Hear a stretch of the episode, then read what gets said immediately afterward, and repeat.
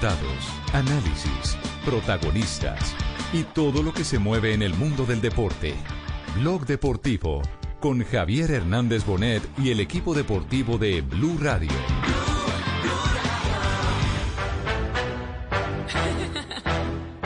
No, no, no, no, no, no me arrepiento de nada, cantaría Edith Piaf. Y aquí estamos, dando el zarpazo. Girl, you fucking wanna win now. I'm the man, I'm the man. Rompe el hechizo, desborda el caudal de emociones en una tierra capaz de parir fenómenos. Ciclistas. You buck 'em down, buck 'em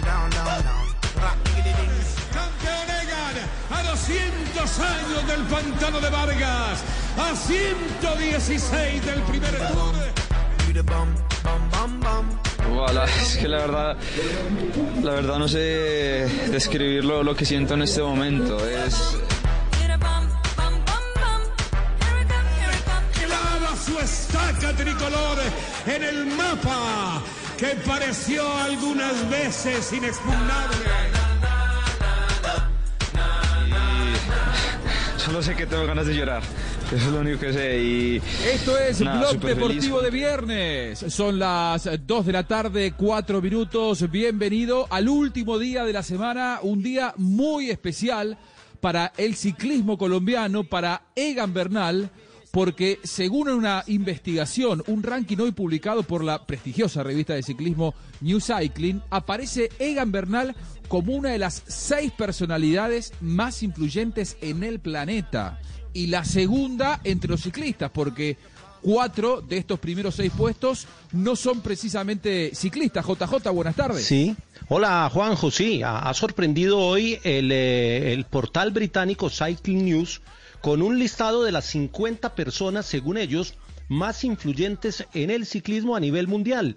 Hicieron ahí un salpicón bien particular porque hay ciclistas, hay entrenadores, patrocinadores, gerentes de equipo y todos aquellos que según ellos manejan los hilos del ciclismo en el presente.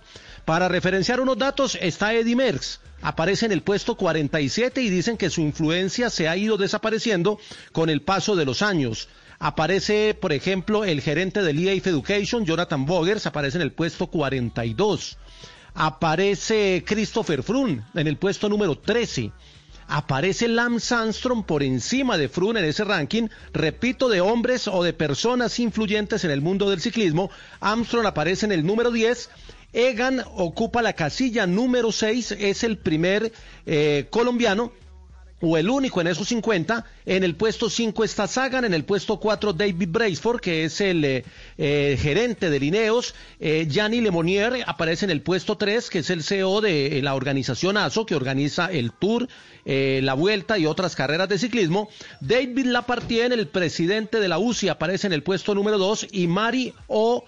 Odil es eh, la dueña y propietaria del grupo Amauri, que a su vez es el grupo propietario de la ASO, que es la que organiza las carreras más importantes del mundo. A esta señora accionista le dan el puesto número uno. Entonces esto, Juanjo, ha generado un revuelo y una discusión en todos los medios especialistas en el ciclismo, porque resulta ser bien particular esa lista. No sé cómo, cómo la ven ustedes.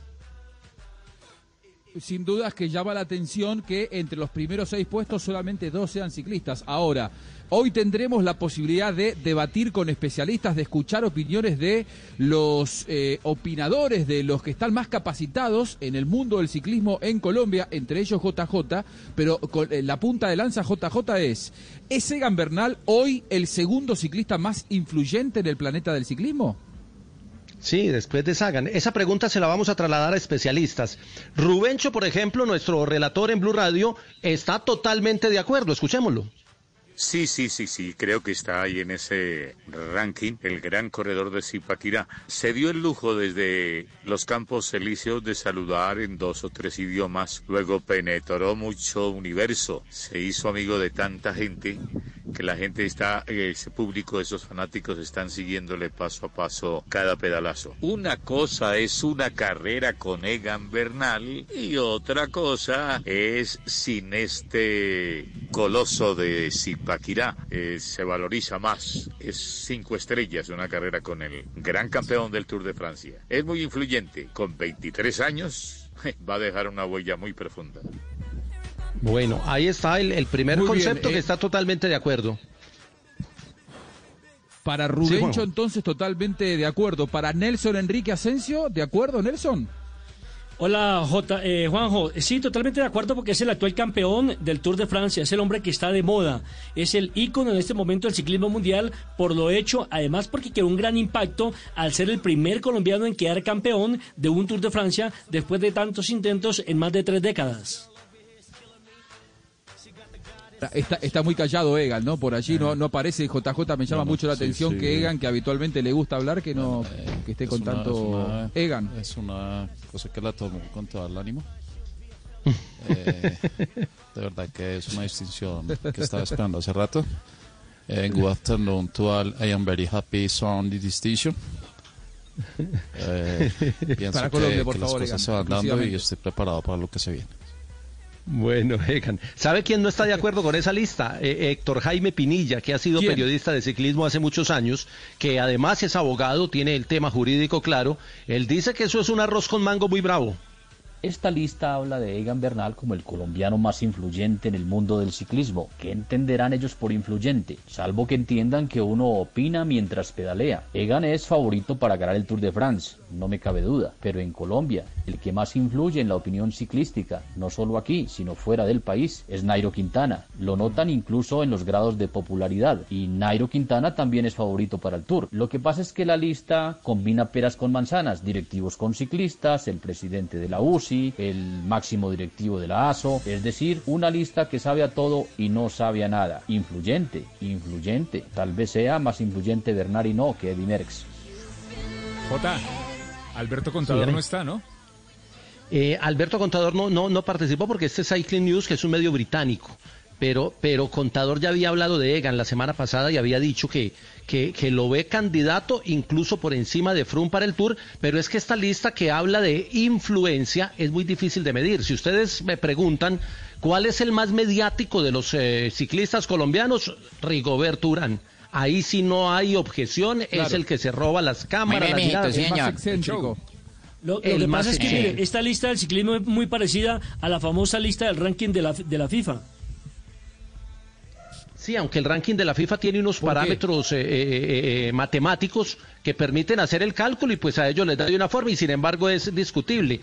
Pero en, en este en esta lista, mire por ejemplo lo que lo que dice lo que dice Parlante Agudelo, que es eh, formador de talentos durante muchos años y un gran técnico de ciclismo. Yo, en mi modesto concepto u opinión, digo que no es Egan Bernal, porque está también Nairo, está Gaviria, está López, está Sosa, está Iquita y todos ellos. Lo más influyente del ciclismo colombiano en el mundo es el ciclismo colombiano, los resultados del ciclismo colombiano, la mina de corredores que tenemos en el país para exportar hacia Europa y hacia el mundo. No es Egan propiamente, es el ciclismo colombiano. Ahora, un yo estoy bastante de acuerdo, JJ. Ahí está, muy bien. ¿Por qué un berraquito? Es un, allí como lo ve uno en chanclas y todo, y es un berraquito, y yo sí estoy de acuerdo que le den esa distinción. Es un berraco ese muchacho. Ahora, estos rankings a mí me cuesta un poco entenderlos y estoy bastante de acuerdo con eh, quién era que decía que era mezclar peras con manzanas, el segundo de los conceptos que compartimos. Sí, Abogado Pinilla, el, el- el- el abogado Eh, Pinilla dijo, dijo y, y yo pienso lo mismo, está. es que es que si usted va a buscar la persona más influyente, pues búsquela en los ciclistas o búsquela en los entrenadores o búsquela en los directivos. Pero es que aquí combinan patrocinadores, directores de equipo, presidente de la UCI, ciclistas activos, ciclistas del pasado. Entonces, el criterio de quién es más influyente se diluye y queda muy subjetivo, creo yo. Y Pinilla decía que Nairo Quintana es más influyente que Egan Bernal, más allá de que Egan Bernal es candidato a ganar eh, nuevamente el Tour de France, porque lo, hizo en la última temporada. Ahora, ¿Ustedes consideran que sí para el mundo del ciclismo es más influyente Nairo todavía, que podría decirse, no, no quiero decir que es pasado ni mucho menos, pero que tiene más trayectoria que Egan Bernal? ¿Sigue siendo más influyente? Claro. Sí, claro. Lo que pasa es que eso depende de quién haga el ranking. Si lo hacen los españoles, seguramente da totalmente diferente a lo que nos acaban de leer. Si lo hacen los italianos, ni hablar. Y si lo hacemos los colombianos, pues ni qué decir. Ahí se aparecería, como dice JJ, eh, Rigo Berturán, como uno de los más influyentes, por todo lo que. mm, eh, tuitea todos los días, porque es un hombre muy activo en redes sociales. eh, Por es, el un, es un hombre show. Claro, es un hombre Es show, definitivamente. Aparte de ser un buen ciclista. Es que mire, mire que en la lista, en la lista hay cosas particulares. Eh, ciclistas activos, el primero en la lista es Peter Sagan, que es tres veces campeón del mundo, que es showman, que tiene el salario más importante de cualquier ciclista en el mundo y, Y que, cada que hable genera, genera cierta, cierto fenómeno mediático. Pero aparece, por ejemplo, en el puesto 41 Renko de Benepoel, que tiene 19 años y que apenas está llegando, que no ha corrido su primera grande, que está preparando su primer giro. Aparece a la Philippe en el puesto 19, que es francés, pero no aparece ningún español. Le preguntamos también a Chemo Quirós, que es otro de los especialistas del ciclismo de muchos años en la profesión, y mire lo que dice Chemo para alimentar el debate. El corredor más influyente en el mundo colombiano es Egan Bernal, por el hecho de haber ganado el Tour de Francia, lógicamente. Cuando se habla de ciclismo a nivel de especialistas en Europa o en América, siempre se tendrá en cuenta el nombre de Egan Bernal al lado de Bernard Hinault, al lado de Loro Fiñón, al lado de Miguel Induraín, al lado del Perico Delgado, eh, Alberto Contador. ¿Por qué? Porque ganó la carrera más importante de la Tierra. Pero hay que decir también que Egan es el producto de, de un ciclismo que le debe mucho a Cochise, a Alfonso Flores, a Rafael Antonio Niño, a Lucho, a Parra, a todos quienes hicieron esa, esa historia del ciclismo colombiano en Europa. Hoy hay que decir que tenemos corredores referentes también como Rigo, como, como Nairo Quintana, siendo Nairo Quintana el corredor más llamativo de Colombia porque es el más ganador en Europa, porque es un corredor que ha ganado la Vuelta a España y, el Giro de Italia, fue segundo dos veces y tercero una vez en el Tour de Francia, de manera que Nairo es el... eh, la gente aquí en Colombia pregunta más por Nairo que por Egan, pero indudablemente que la victoria en el Tour de Egan lo coloca en uno de los primeros lugares del ciclismo mundial. Habría que definir eh, qué, es significa ser influencer, qué significa que una persona sea líder en este, en este ranking que, eh, que hoy está publicando Cycle News. ¿Por qué digo esto? Porque para algunos se refiere, por lo que escucho las opiniones de ustedes que son los que saben, se refieren a la excelencia deportiva como ciclista y otros a que, por ejemplo, Egan Bernal sea más un millennial, que esté constantemente eh, participando en redes sociales, que genere justamente reacción por parte del público. Lo que dice Joana, que sea un churro, eh, se refería al, ciclista inglés. Yo le quiero preguntar al Tino Asprila, como deportista él, Tino, eh, a mí me da la sensación de que si vamos a hacer este ranking en el fútbol, de ninguna manera eh, se estarían rigiendo por si tiene impacto en redes sociales, sino que el más influenciable sería el que mejor juega la pelota. Me parece que en el ciclismo lo manejan diferente. Hola Juanjo, un saludo para usted, para todos. Sí, yo creo que Buenas sí. tardes. Creo que- Sí, buenas tardes. Eh, sí, tiene que ser por el rendimiento. En esto estoy totalmente de acuerdo con lo que dices. Yo diría que para mí el más influyente en el ciclismo hoy en día es ese muchacho Bernal que ganó el Tour de Francia. Es como ganar un mundial. Es que el, el- el- el diario dice, el, el Cycling News, cuando presenta a Egan en el puesto 6, porque a cada uno le, le hacen la descripción, dice que el colombiano es el actual campeón del... Y a los 23 años podría decirse que es el piloto que tiene la mejor oportunidad de dominar los grandes tours durante la próxima década. No sorprende que Bernal esté vinculado al equipo más exitoso y poderoso del ciclismo, el Team Ineos, eh, durante al menos otras tres temporadas. O sea que lo, lo consideran muy influyente porque hacia el, El futuro es el no candidato a ser el más ganador. Claro. Eh, y bueno, y porque Claro, viene de no ganar el Tour el año pasado, el pero, último Tour pero es relativo. Claro. Perfecto. ¿Y qué piensa el profe Castel al respecto? Profe, buenas tardes, bienvenido a Blog. No, no, no lo despierte, que todavía está durmiendo. Hola Juanjo, saludos. Hoy llegó temprano. Yo creo, yo creo que estaba durmiendo, Hola, profe. pero yo de No deje que le digan porque es un deporte que no me gusta mucho, no tiene una vistosidad, una lucidez tanto como Colomín. El profe no ha montado ni en patines que le vas a preguntar de ciclismo. El profesor Trastrel es el que me, ahí me cubre.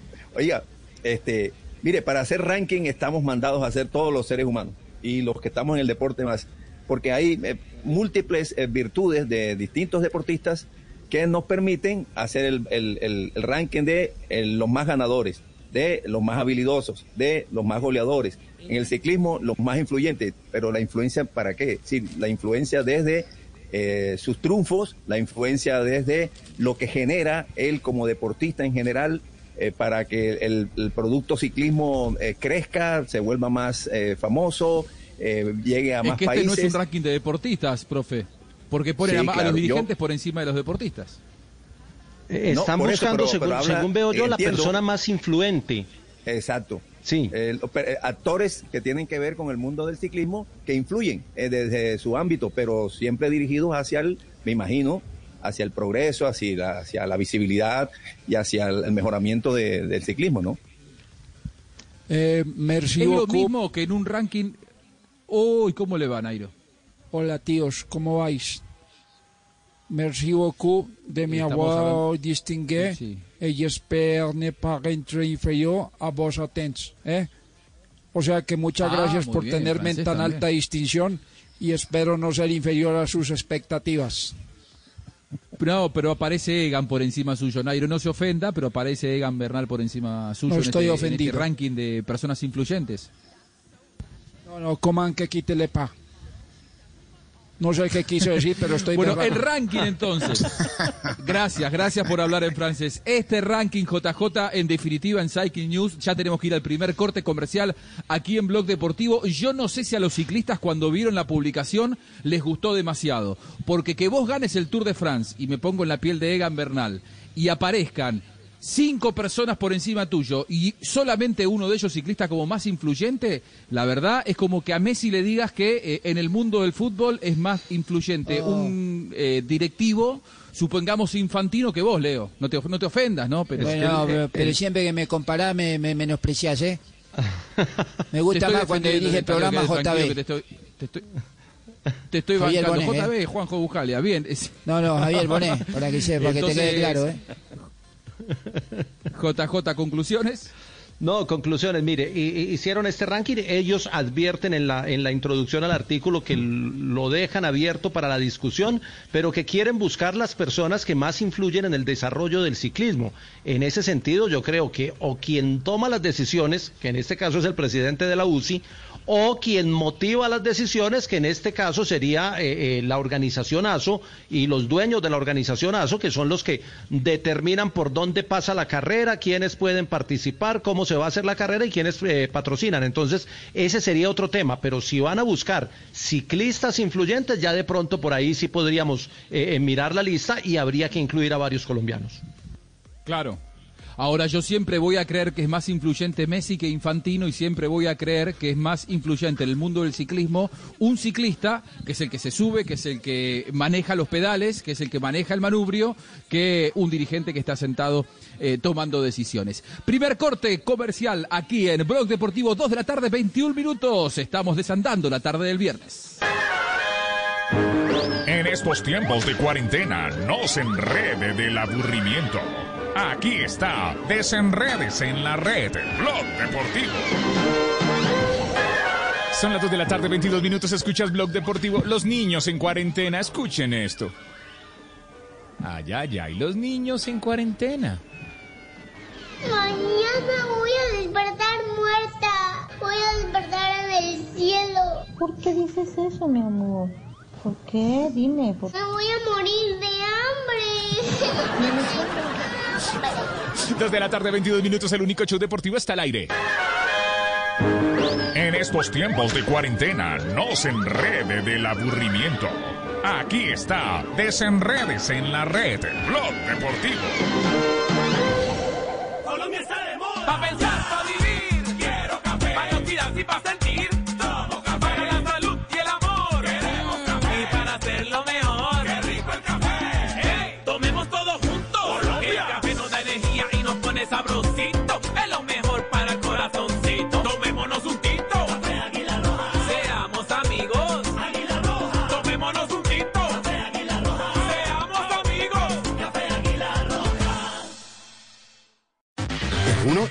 Saltas y oprimes cada botón al tiempo. Te deslizas y listo. ¿La cogiste?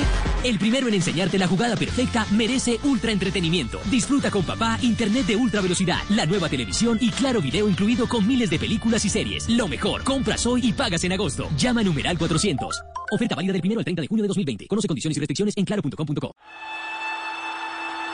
El balón venía para Faustino Aprila, con él está Altamirano. Muchas veces caí, pero siempre tuve que levantarme. Que no me tases de sinvergüenza, que ese es un vago y todo lo demás. Siempre hablaron de mí y solo podía contestar en la cancha. Velocidad por la parte derecha, continúa allí, despide el centro. Y el gol, el tercero. Gol de Asprilla. Tres Cuando las cosas eran difíciles, más fuerte tenía que ser. Más me tenía que esforzar. Siempre tenía que dar más. No era por mi familia la cual amo, no era por el dinero y mucho menos por las mujeres. Tampoco por mí. La verdad era por el fútbol. el tiro vamos al cuarto, el tiro increíble, increíble, increíble. Soy Faustino Esprilla y estoy con Javier Hernández y el equipo de Blog Deportivo en Blue Radio. En cuarentena o en normalidad, hacemos lo que sabemos hacer. Radio. Blog Deportivo, lunes a viernes a las 2 de la tarde. Ay, Fausto, ven ya. Ya no más. Estoy en la radio. Blue Radio, la nueva alternativa.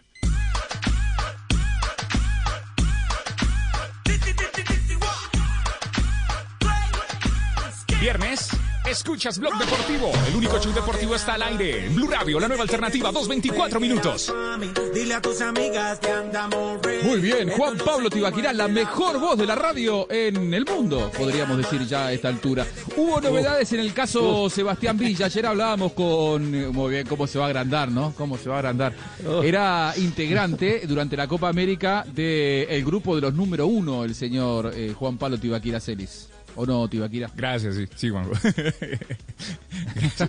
La humildad prevalece. Me pone rojo, me pone rojo. No.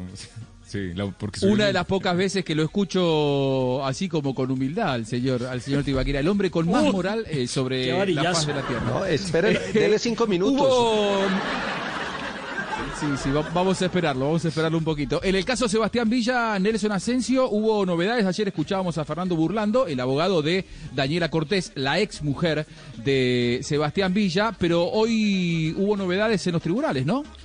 Hoy apareció, si ayer estábamos hablando de, de la, de la esposa de, de Cardona, que no iba a comparecer, hoy apareció otra tercera persona y se llama Cintia Cortés, que es la hermana de Daniela, la expareja precisamente del jugador colombiano. Ha dicho el abogado Martín Apolo, el abogado evidentemente de- del jugador Sebastián Villa, y ha presentado, eh, digamos, los 17 capturas de pantalla ante eh, la fiscal Verónica Pérez, eh, en donde dice que la hermana de Daniela mintió en el eh, diálogo o en la conversación o en la declaración que dio justo el día que se inició este proceso. Así es de que todos los días salen argumentos nuevos, todos los días sale un capítulo nuevo acerca de la eh, situación de Villa y bueno, ahora está comprometida entonces, reiteramos, la hermana que se llama Cintia Cortés, hermana Claro. de Daniela, la chica que lamentablemente pues eh, eh, ha demandado a Sebastián y por el cual pues el jugador está en este momento parado y por lo cual en este momento pues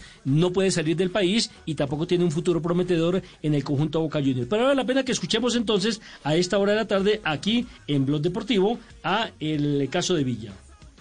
Te cuento que mi imagen y mi carrera han sido dañadas en las últimas semanas, pero siempre creí, como lo dije en mis redes sociales, en que la verdad y la justicia se va a imponer. No importa si este proceso judicial tiene aún varios meses por delante, porque confío en la verdad y en el trabajo que hace mi abogado y confío en la justicia. Reitero que nunca agredí a una mujer y quienes me conocieron de cerca en casi dos años que llevo en Argentina saben de las situaciones de violencia que sufrí, siempre con la amenaza de arruinarme mi carrera. Ahora que salí en los medios por esta situación y no por los goles y los buenos partidos que jugué con mi equipo para ganar la Superliga, quiero llegar hasta el final y que se sepa la verdad. Extraño mi casa, extraño mi perro Danger. Espero volver a estar tranquilo para seguir haciendo lo que sé hacer, que es jugar al fútbol y poder ganar cosas importantes como la que he logrado. Pero no quiero que, que para recuperar esas cosas tenga que pagar una extorsión que nadie sea o no jugador de fútbol tiene que padecer. Insiste con el tema de la extorsión, Nelson eh, Sebastián Pero, Villa, en este Juanjo. audio que presuntamente se filtró, ¿no, Fabio? Hacia un amigo. Claramente estaba li- libreteado, le escribieron lo que tenía que leer Sebastián Villa y esto se filtró a la prensa en las últimas horas del día jueves. Sí, libreteado y además, eh, en realidad, o sea, es la, es la, es la, digamos, la interpretación que yo le doy poco convincente.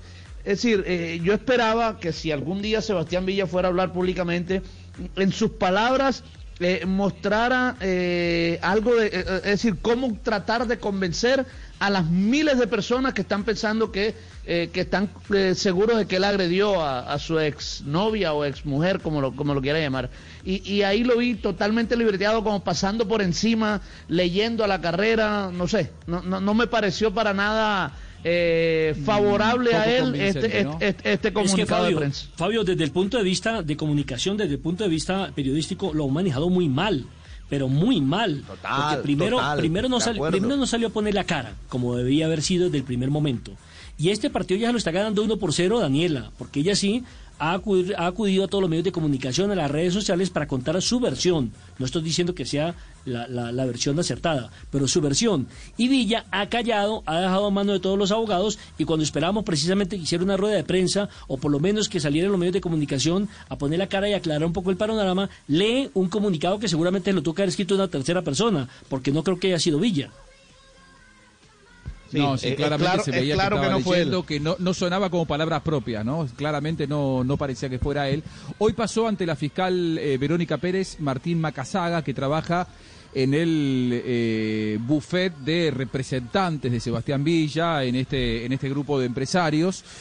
Eh, vamos a escuchar a Fernando Burlando y su opinión, el abogado de Daniela Cortés, su opinión sobre eh, esto que presentaba como novedad hace un rato Nelson Asensio, es decir, la defensa de Villa dice que Cintia Cortés, que en su momento fue presentada como testigo por Daniela, eh, e inclusive presentó varios chats, eh, Cintia Cortés dijo, miren, yo tengo los chats con Sebastián Villa en donde se corrobora claramente que Sebastián Villa golpeaba a mi hermana. Bueno, ¿qué hizo la última semana la defensa de Sebastián Villa? Presentó otros chats en donde dice los chats que presentó Daniela Cortés y, y Cintia Cortés están adulterados, por lo tanto la acusaron a Cintia Cortés de falso testimonio. ¿Qué tiene para decir Fernando Burlando, el abogado de Daniela Cortés? Estas son declaraciones exclusivas para Blog Deportivo. Todavía nosotros, si bien ya hicimos una evaluación previa de los testimonios que aportó Villa y creo que está en una situación de compromiso, mirándolos desde el falso testimonio, todos, todos los que aportó en su defensa, obviamente se contradicen con circunstancias de la realidad ¿eh? y con hechos y con pruebas, no con especulaciones. Respecto de Cintia Cortés, en el día de la fecha aportó eh, chat completos, ¿eh? que no sabemos por qué Villa aportó de manera incompleta. Aportar una prueba de manera incompleta, yo, yo lo entiendo realmente como una desviación o obstrucción a la justicia, porque precisamente, más allá de que esté en una posición de, de defensa, no puede cortar este, solamente lo que le sirve, que en realidad no sirve para nada, y dejar este, a un lado lo que lo perjudica. Se debe, se debe reflejar la verdad de la prueba y creo que esto, esto no hace más que ponerlo en, en una situación de compromiso frente, frente a la investigación. Una investigación que, cuya temática es la violencia de género y precisamente, reitero, lo que están haciendo es revictimizar a Daniela y tratar de, lastimar a, todo lo que está cerca de, de Daniela, obviamente, pero no se logre.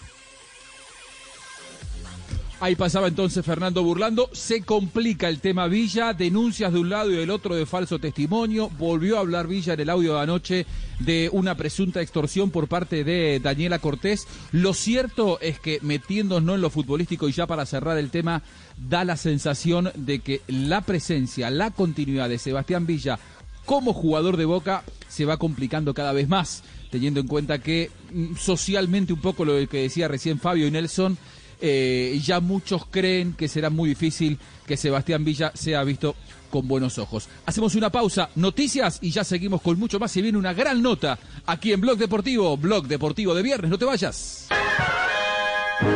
En estos tiempos de cuarentena, no se enrede del aburrimiento. Aquí está, desenredes en la red, Blog Deportivo. Son las 2 de la tarde, 32 minutos. Escuchas Blog Deportivo al aire. Bueno, conversaciones de amigas en cuarentena. ¿Por qué si comemos lo mismo tú estás delgada y yo gorda? Es la Constitución. ¿Y en qué artículo de la Constitución pone que yo soy la gorda? 2 de la tarde, 32 minutos. Ya regresamos. En estos tiempos de cuarentena, no se enrede del aburrimiento.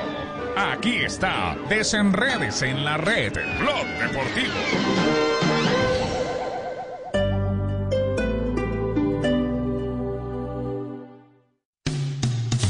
Esta noche en Blue 4.0. Hola amigos, soy Julio César Herrera y esta noche nos vemos. Tenemos una cita a las 9 de la noche en Blue 4.0. Vamos a hablar un poco sobre la situación de los actores en medio de esta pandemia y un poco también sobre la producción nacional. Un abrazo, nos vemos esta noche, 9 de la noche. Blue 4.0. Lunes a viernes de 9 a 10 de la noche en Blue Radio. La nueva alternativa. Llega a Blue Radio La Intérprete, el podcast para conocer a profundidad los principales acontecimientos de Colombia y el mundo. Busca y escucha La Intérprete en tu plataforma de música favorita, disponible en Deezer, Spotify y en bluradio.com. Estás escuchando Blue Radio y bluradio.com. Este sábado en Travesía Blue Cata virtual de cervezas, café y quesos. Un plan para disfrutar con amigos a través de Zoom. Pónganse sus mejores trajes porque viajaremos a través de los rituales y simbolismos de las bodas alrededor del mundo. En Cinema Travel, un recorrido por Sudamérica en motocicleta. Este sábado, después de las 3 de la tarde, Travesía Blue por Blue Radio. Porque viajar sin salir de casa también hace parte de la nueva alternativa. Travesía Blue por Blue Radio y bluradio.com. La nueva alternativa.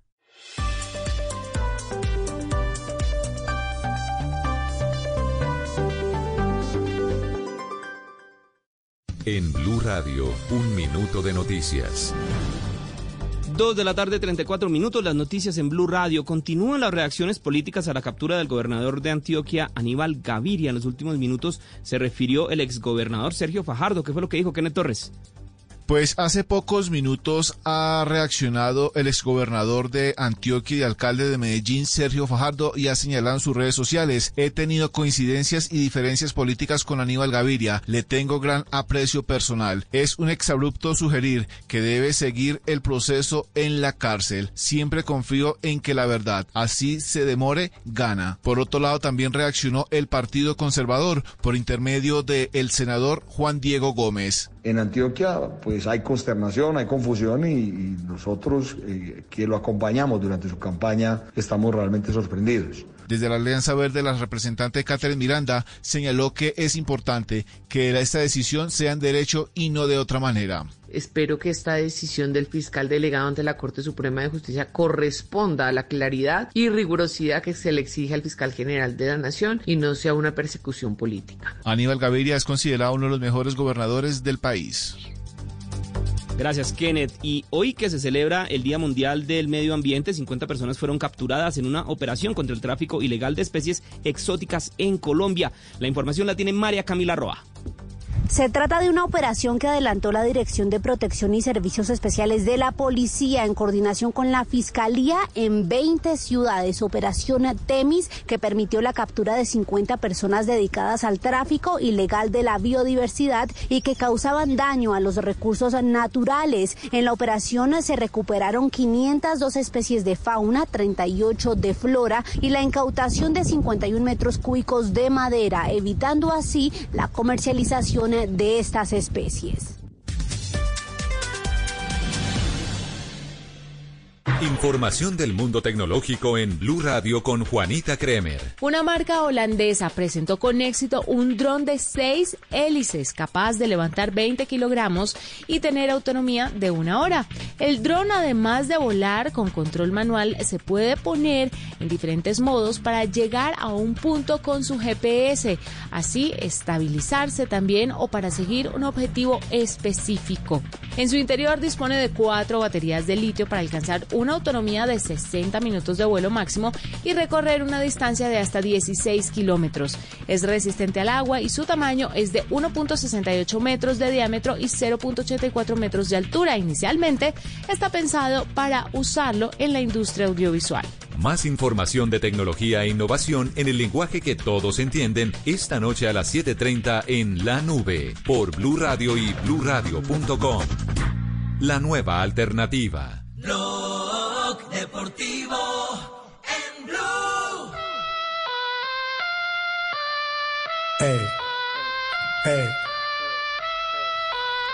Son las 2 de la tarde, 37 minutos, viernes, en cuarentena, Blue Radio, Blog Deportivo. Hemos actualizado la música, Tibaquirá, ¿eh? Bien, bien, Siempre. bien, bien, hemos actualizado. Muy bien, un maestro. Y en Blog Deportivo, estas son las frases que hacen noticia. Suéltala, suéltala. Las frases que han hecho noticia. Arrancamos con las frases que son noticia. José Martínez Sánchez Pirri, exjugador blanco, dice el Madrid sale beneficiado con el parón porque tiene mejor plantilla que el Barça. Carlos Sainz, piloto de Fórmula 1, no he firmado como segundo piloto de Ferrari, aunque ya fue anunciado de manera oficial. Luis Ricci, representante italiano, dice, ofrecí a Lautaro, al Atlético y a la Roma, cuando apenas valía 8 millones. Obviamente- La siguiente frase la dice Mauro Camoranesi, exjugador italiano. Si la Juventus elimina a Lyon de la Champions, el Atlético es el rival más duro que nos puede tocar. Eh, Raquel Gallote Grande, Blog Deportivo. Emanuel Uber, el manager del Arkea Sansib, dijo, cuando conocí a Nairo Quintana, vi que necesitaba cariño y consideración. Y el jugador del Real Madrid, Nacho, dijo lo siguiente, estamos al 95% y subiendo. Y el tenista español Pablo Carreño dijo, veo difícil que se juegue el US Open en el mes de agosto. Sebastián Sosa, arquero uruguayo, hoy en México. Hablo con Riquelme desde que me fui. Es una linda oportunidad poder volver a Boca.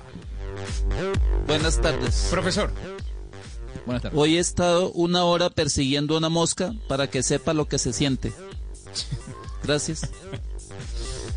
Profe. Suéltala, suéltala, suéltala. Las frases que han hecho noticia. maldad. Ella tiene una diabla guardada, loco por Dos de la tarde, 40 minutos en esta tarde de viernes en Blog Deportivo y nos vamos a El Valle, nos vamos al Deportivo Cali, nos vamos a hablar del cuadro azucarero con Joanita. Joana, hoy estuvo caliente, ¿no? La conferencia. Sí, Juanjo, mire, el, técnico del Deportivo Cali, Alfredo Carlos Arias, es a veces, eh, digamos que muy, muy parco con el tema de sus declaraciones, de pronto no se compromete mucho con algunas situaciones, pero en esta ocasión el técnico sí respondió y se le preguntó de manera virtual porque tuvimos una conferencia de prensa por Zoom y el, y el profe se despachó prácticamente con el tema de la demora de la reactivación del fútbol. Al principio no quiso responder el interrogante, se tapó la boca, eh, eh, lo decía que era como los emoticones que tenemos en las redes sociales, pero al final criticó este proceso. Yo no veo tanto protocolo y tanto cuidado y tanta vuelta para volver a la actividad del resto del país, sinceramente. Y si hago el paralelo de qué profesión tiene los cuidados que va a tener el futbolista y que vamos a tener todos para volverla a hacer, no encuentro otra que vaya a tener cada tres días un test. A nosotros ya nos dijeron, las 40 personas esas vamos a ir durante dure el campeonato de nuestra casa al entrenamiento, de nuestra casa al entrenamiento y ahí cuando haya que jugar donde fije. No veo otra profesión que realmente tenga todos los protocolos y los cuidados que tiene el fútbol. Es así, eh, Tino, profe Castel, quiero escucharlos. Ustedes han estado del lado de adentro de la cancha. El mundo del fútbol se siente especialmente invadido por los protocolos de, de seguridad para el COVID. Eh, yo creo que sí. Yo creo que el fútbol, lo que estamos viendo, lo que se está viendo en Europa, la seguridad es, es exagerada. Hay veces creo que se puede realizar, se puede jugar al fútbol con todas las medidas de seguridad que se están, que se pueden a- hacer durante un partido de fútbol. Ya lo han demostrado en Europa, lo podemos copiar y lo podemos hacer aquí en Colombia también. Lo que Se entendí, queja Juanjo, el uruguayo. Eh, profe, ¿por qué entendés que se queja? no, lo, lo que entendí del técnico del Deportivo Cali es al contrario, que él está de alguna manera eh, haciendo un reclamo porque ya no se ha dado inicio a los entrenamientos y a la actividad del fútbol. Eh, él cree que incluso en los futbolistas y la gente que va a estar eh, al lado de los futbolistas están mejor cuidados y van a tener algunos mejores privilegios que los otros trabajadores de las otras actividades que ya fueron autorizadas para salir a, a, bueno, a salir de la cuarentena. E- Es lo que yo interpreté eso- y en ese sentido creo que tiene razón. Eh, Por eso digo que está siendo más celoso en general los cuidados con el fútbol que con otras actividades. Sin embargo, el fútbol no puede retomar y otras actividades sí. Sí, sí, y creo que por ahí va el reclamo, porque, porque él dice que si van a estar mejor cuidados, más atendidos, eh, más más este, pruebas eh, eh, cada tres o cuatro días, según dice él, y que eso no se lo hacen a, a los Lo otros que pasa es que trabajadores aquí ya en Colombia, si le dan prioridad al fútbol, se le complica la vida al presidente, creo yo. Que los demás ¿Por qué? van a ¿Porque lo van a salir. criticar?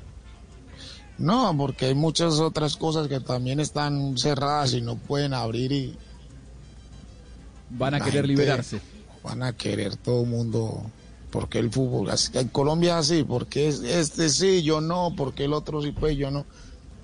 Pero, Tino, ya van 40 actividades importantes para, para el país exceptuadas, que ya están haciendo su vida, digamos, dentro de la nueva, comillas, nueva normalidad. Eh, entonces, yo no creo que haya una preferencia especial para el fútbol, al contrario, creo que eh, se han tomado todas las medidas. Así que yo creería que Ahora, si profe. el fútbol cumple con su protocolo, es, es- es- es para, para- ponerlo rápidamente en actividad, así sea, ah, para cumplir las fases, obvio, para cumplir las fases que han determinado.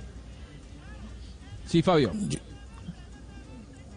Aquí y, Fabito, y- y enfocándonos, enfocándonos, sí, mira, enfocándonos solo en el deporte, eh, eh, yo diría que lo que a lo que se refiere Faustino es que de pronto los otros deportes colectivos van a decir, bueno, pero ¿por qué solo el fútbol y nosotros no?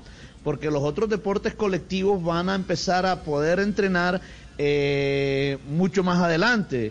Eh, se lo digo porque, por ejemplo, estoy muy pendiente de lo que vaya a suceder con el béisbol, eh, con el softball. La, la, la Federación de Softball está muy pendiente porque van a participar en un campeonato mundial.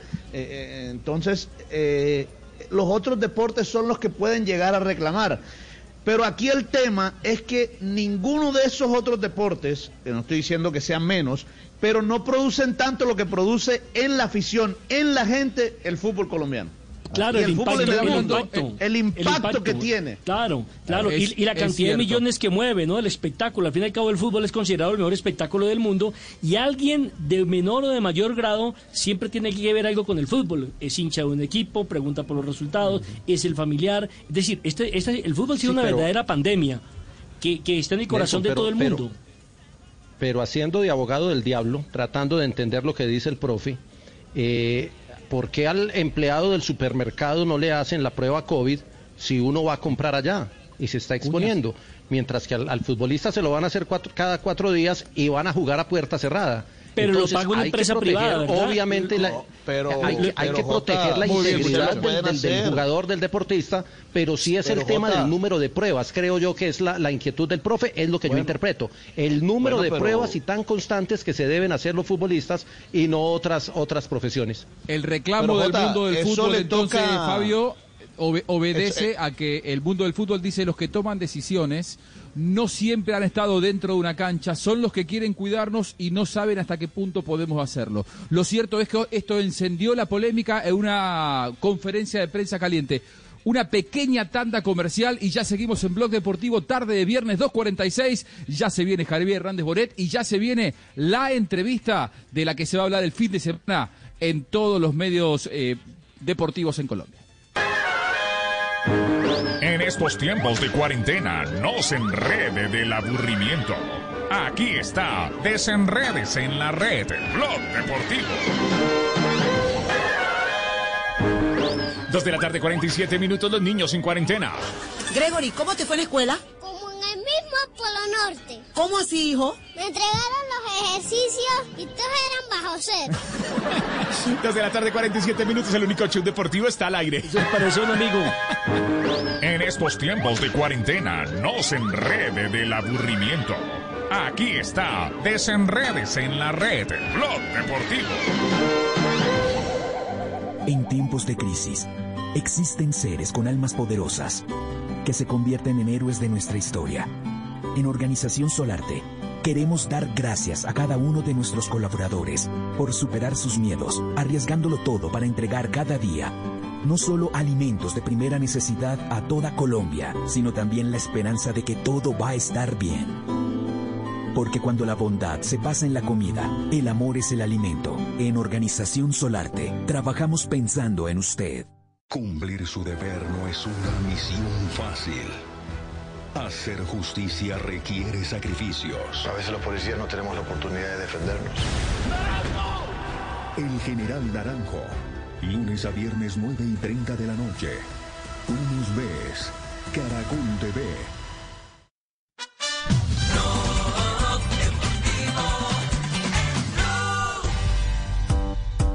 Everybody get up. Son las 2 de la tarde, 48 minutos, es viernes, estamos en casa acompañándote. Cuarentena, Blue Radio, Blue Radio, la nueva alternativa al aire. Estamos cerrando semana, estamos en Blog Deportivo. eh, acabamos de salir del estudio 8 del canal Caracol de eh, hacer la remasterización del partido entre la selección de Colombia y la selección de Uruguay en el mes de septiembre del 2012. 2012, sí, fue, fue el mes de septiembre, sí, 2012, exactamente. Uno de los En primeros esa, partidos en esa oportunidad, Colombia ganó cuatro goles por cero. Dos de Teófilo, uno de Falcao y uno de Camilo Zúñiga. Un partido interesantísimo, interesantísimo. Que más adelante vamos a, a compartir con ustedes algunos de los detalles porque tendrán la oportunidad de verlo el próximo domingo en la ma- Próximo domingo en la mañana a las, A las 10 y 15 de la mañana. Con el relato de Carlos Alberto Morales, Sí. don Javier Uy, Hernández no, Bonet toca y el profe. Pero ¿cómo así que madrugar, Lucho, a las 10? pero No. ¿quién habla? Además, A las 10, hermano, muy tarde. Ese fue un partidazo y fue el primer partido que transmitió Blue Radio cuando nacía Además Blue Radio en el en lo 2012. personal yo me estoy poniendo más grande y yo ya no puedo dormir hasta el mediodía como dormía antes. Yo a las, a las 9 de la mañana ya estoy despierto, así que 10, 15 Tiene voy que a estar atenderme. con el mate Antes. preparado. Para mí, para mí un punto de inflexión en la relación amorosa que tuvo la selección, esa selección Colombia con el público. Porque esa selección Colombia había jugado en junio, cuando se paran las, las eliminatorias, había, los dos últimos partidos habían sido ju- jugados muy mal, en Ecuador y Perú. En uno de ellos Sí, señor. perdió. Entonces duraron unos tres o cuatro meses hasta llegar a septiembre y a los 10 o 15 minutos Falcao anotó un gol y a partir de ese momento Colombia juega un partido buenísimo desde lo estético, desde la calidad, desde los No, goles. no, no, no, pero, pero mire, mire, mire, mí- Castel, no, Castel, Castel, tenemos que ser justos en una cosa. A ver, eh, eh, evidentemente el, el, eh, seleccionado no andaba bien, no lo dejó en una muy buena condición ni anímica ni futbolística Leonel Álvarez que era el técnico de la selección Colombia. Ustedes recuerdan aquel episodio de llamar a última hora a un jugador que nunca tuvo en, contra- en concentración a Bolívar, que Bolívar. para a Messi Gustavo. en aquel partido. Eh, entonces, entonces digámoslo, ¿y yo qué dije? ¿Dije Santander o no? No dije Bolívar. No, no, no, no, no. Dijo ah, Bolívar. ya. Ah, Bolívar. Por eso dije- Bolívar. Se dijo Bolívar, papito. Sí. Ah, ya, pe- perdón, Leo, pe- pensé Sí. que sí. Tranquilo. Sí, sí, Simón lo Bolívar. ahí. Bueno. Entonces, entonces, entonces cuando, cuando se da ese hecho, es cuando se da el timonazo y se decide eh, sacar a Leonel Álvarez y contratar a José Peckerman, que a Peckerman lo habían contratado mucho antes. Pero resulta que cuando traen a comité ejecutivo el nombre de José Peckerman, se oponen algunos miembros del comité ejecutivo al nombre de José Peckerman porque querían que eh, el cuerpo técnico el cuerpo técnico tuviera colombianos y Peckerman dice, no, yo no trabajo sino con mi gente de confianza. Cada torero con su cuadrilla. Eso más o menos fue lo que pasó. Colgó el teléfono, le digo, esto, muchas gracias, estoy disponible para cuando ustedes lo necesiten, pero mi proyecto es así, así, así. Entonces viene el mes de diciembre, ese mes de diciembre, ahí el- las famosas complicaciones eh, eh, que ya todos saben del, del tema de Leonel y, se presenta una llamada donde se abre nuevamente la puerta para que José Peckerman vea, ve- venga a ser técnico de Colombia. Cuando viene José Peckerman, sí, arranca frente a Perú y no es un buen partido, pero se gana con una actuación estelar de David Ospina. Después viene el partido frente a Ecuador, que a mí me parece ese, ese un partido que Colombia eh, no tenía como, eh, perderlo y hay un error a- al final en una jugada y termina pues eh, tristemente en una, en una derrota. Y después viene una decisión que yo creo que aquí es donde está la decisión importante del tema de Peckerman. Viene la fecha FIFA y él decide no jugar ninguna fecha FIFA. Él dice, yo necesito el grupo porque quiero transmitirles una idea, porque a los técnicos de selección nos cuesta mucho el poder trabajar con los equipos porque no tenemos tiempo, porque los jugadores nos los entregan 72 horas antes. Entonces yo en vez de jugar prefiero hacer un trabajo de campo, hacer más de 6, 7 entrenamientos, que fue lo que hizo. Y cuando viene ya, después de esos 6 o 7 entrenamientos, es cuando florece lo que después nos dio la clasificación al Mundial. Dese cuenta que gana Uruguay, pues va y le gana Chile, gana cuatro partidos consecutivos, 12 puntos, y ahí es donde despega definitivamente la, la selección. Esa es la clave de ese partido, de- del partido de Uruguay. La clave está en que venían de no jugar fecha FIFA y concentraron el equipo en España para poder hacer un repaso de las ideas tácticas que quería el técnico. Esa, esa es la clave. Esa es la clave del tema pequeño. Pero, pero bueno, eh, yo creo que, que- que, eh, un, un punto fundamental es, es pensar que teníamos un buen material y que ese buen material era producto de un buen trabajo que se había hecho en divisiones inferiores que tristemente no se volvió a hacer en el fútbol colombiano, que fue lo que dejaron eh, Eduardo Lara y Reinaldo sea, Javi, como técnicos de divisiones inferiores. Se Sí. podría sacar la conclusión que en esa fecha FIFA lo que él hizo fue cerrar grupo, digamos, armar el grupo, cimentar las bases. Sí, sí, sí. Claro, claro. Lo que alguna vez llamó eh, Carlos Vilardo la, la, la selección social. Que, que, que a veces hay que llevar jugadores eh, y, y usted no los tiene en este momento en cuenta, pero los tiene que llevar a ver cómo convive con el resto del grupo. No se Asprilla, eh, si Asprilla lo llevaron antes a ver si podía convivir con el resto del, con el tren Valencia en la misma habitación o no. si, si eso le, si eso le pasó en su época No, no, al Tino Javier. Asprilla. No, ayer a mí me, a mí me tocó, a mí para ir a la selección Colombia, eso no era así tan fácil. Yo tuve que primero ir a triunfar y jugar todo un año bien en Italia para ir a la selección Colombia mayores. Eso no fue. Que como ahora que tengo un empresario y lo y o si o- el técnico tiene que hablar con todos los directivos de, de los equipos y vea, póngame este. no, no, a mí no me tocó. A mí el dueño nacional nunca hubo para que me llevara a la selección Colombia. ¿no?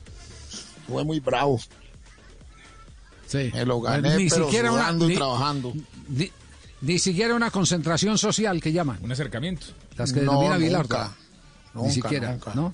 Y es más, ahí tiene. es extraño porque como se hablaba siempre de la, de la, ro- de la rosca paisa, que la Sí. ro- porque esa fue la época que todo lo que hacía Pacho y Bolillo era rosca. ro- Decisión de Ospina de seguir demostrando su, su valor con la selección.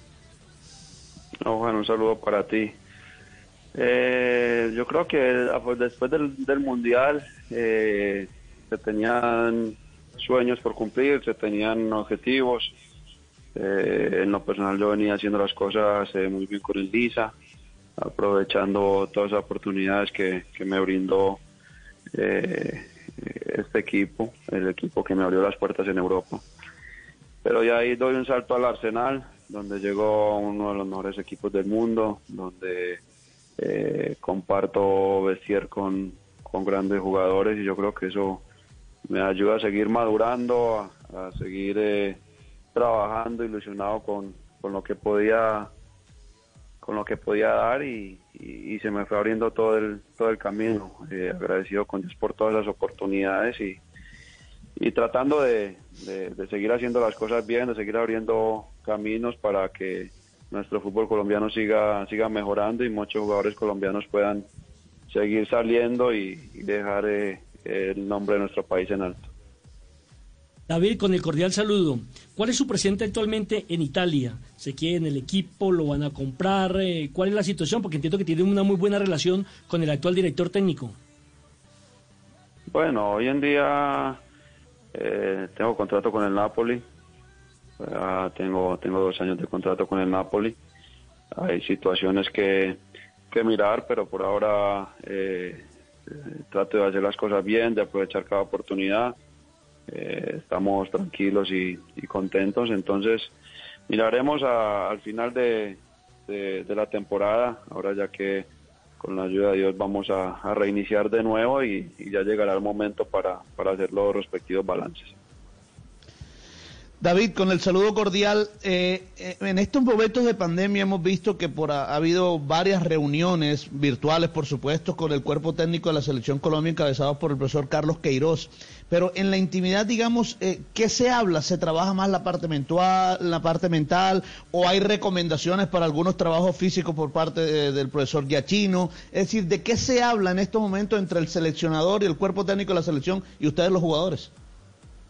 Bueno, yo creo que el objetivo principal es podernos reencontrar, eh, poder compartir un, un rato todos, saber cómo, cómo se encuentran en, los respectivos países y de igual manera aprovechar esos momentos para, para ir eh, dándole rumbo a los objetivos que, que se tienen para a nivel de selección. Creo que ahí eh, se, habla un poco de todo esto, compartimos ideas, eh, eh, el que todos estemos bien, que, estemos sanos y, tratando de, aprovechar cada momento en los clubes para cuando se reinicie el tema a nivel selección, estemos eh, 100 puntos. David, han pasado 11 arqueros en este proceso que usted tiene con selección. Eh, son 11 o 12 con los que usted ha compartido, pero usted siempre ha sido el titular. ¿Es determinante para un arquero estar en Europa o es que todavía el relevo generacional no, no ha cuajado en, en- en esa posición suya que es tan difícil? La pregunta es que si soy el más viejo. No, no, no, no, el más experimentado. No, mentiras, no, he tenido la oportunidad de, de, de, de- de trabajar con, con, con muchos arqueros. Desde que inicié en el proceso de selección Colombia tuve la oportunidad de trabajar con, con Farid, con Oscar, con Miguel, que en paz descanse. Eh, tenido la oportunidad de trabajar con, con Camilo, que es el que me ha acompañado más en todo este, en todo este proceso. Y ahora yo creo que tenemos una camada, de jóvenes que vienen haciendo las cosas muy bien, como, como Montero, como, como Arboleda, como el Quintana, Chaus. Eh, entonces yo creo que lo importante es que se, se esté actuando, se esté, re- eh, se esté en buen momento. Eh, el poder salir eh, es importante, pero yo creo que nuestro fútbol colombiano ha, mejorado enormemente, sigue mejorando y, y yo creo que eso nos ayuda a todos. David, ¿qué eh, sentís vos? ¿Cuál es el humor, cuál es la tolerancia que tendrán en Europa para la vuelta de la competencia de las elecciones? A ver, eliminatorias están planificadas para septiembre. Parece difícil porque en Europa tienen que completar eh, muchas competencias. ¿Imaginás un 2020 sin competencia de selecciones? Bueno, yo creo que esa pregunta eh, es difícil dar una respuesta en estos momentos.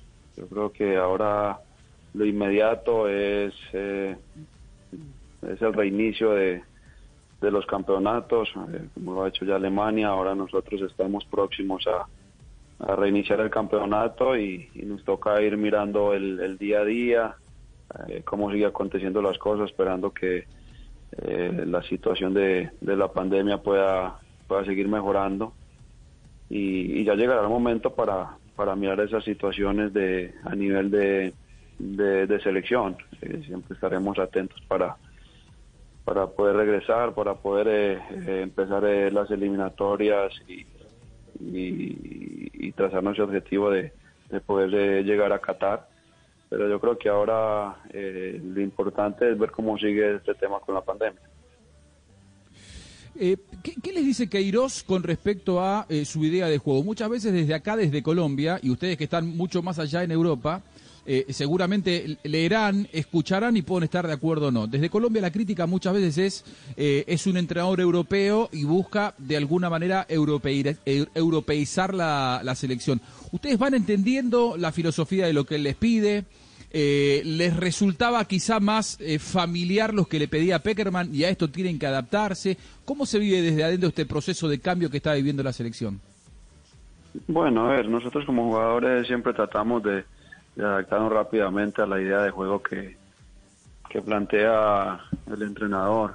Cada entrenador tiene, su manera de entrenar, su plan de juego. Eh, y tratar de sacar lo, lo mejor de cada, de cada jugador a nivel de selección. Sabemos que, que, que- a nivel de selección eh, es- hay, hay poco tiempo para, para trabajar.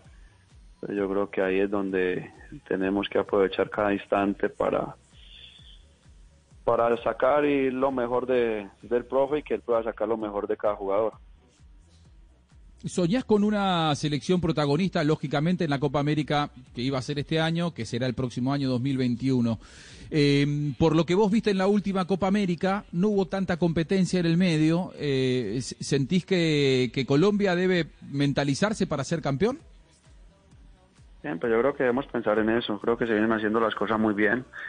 Todas las otras elecciones se preparan de muy buena manera, pero tenemos que convencernos y mentalizarnos en, eh, en que podemos conseguir esos objetivos, de que podemos darles alegría a nuestro país, a nosotros mismos y, y, y, y a- y apuntarle a eso. Yo creo que, que eso es, un- es algo que todos nos estamos trazando y un objetivo que, que tenemos en mente. Sos un prócer de la selección y aquí en Blog Deportivo David tenemos otro prócer de la selección, el gran Faustino Tino Asprilla, eh, que lo tenemos con, con nosotros. Tino, Hola David, ¿cómo estás? ¿Cómo va todo? Fausto, qué alegría saludarte. Ya no volviste por acá a Italia, volviste a visitar Inglaterra y aquí todavía no has podido venir. No, pues con el COVID no creo que va por ahí en estos días. David, ¿cómo se vive en Nápoles? ¿Cuál es la ciudad más parecida colombiana a Nápoles? Digamos que eh, es más parecido a la costa. Eh, acá la gente es más tranquila, eh, más guapachosa, eh, más alegre. Eh, se vive el ambiente como si vivieras en la costa. Y el italiano es diferente, el acento y todo. Sí, pues acá igual tienen el tienen el napolitano, que ahí es más complicado para uno, tienen ese dialecto aquí. Dialecto. Ellos, pero sí, tienen acá propiamente ese dialecto, entonces eh, hay veces es complicado eh, entenderles, pero de igual manera la gente es, es familiar y la gente te ayuda mucho acá. Y David, entre y- Peckerman, acá- acá voy a- Eso, pre- pre- da- dale vos y después le quiero preguntar a una, aprovechándolo como corresponsal en, en, en Napoli, pero dale vos, Tino. no, le iba a preguntar que qué tienen de parecido Peckerman y Queiroz en, en la selección. A ver, eh, Fausto, yo creo que, eh, eh, como lo dije anteriormente, cada, cada entrenador tiene su, su plan de juego, tiene su idea de eh, y su estilo de su estilo táctico. También tienen diferente el manejo de, de grupo y a nosotros como jugadores nos toca adaptarnos a, a, a lo que quiera a lo que quiere el entrenador, eh, tratando de, de ayudarle al máximo para que la idea de juego eh, sea importante en el momento de, de llegar a, a la competencia.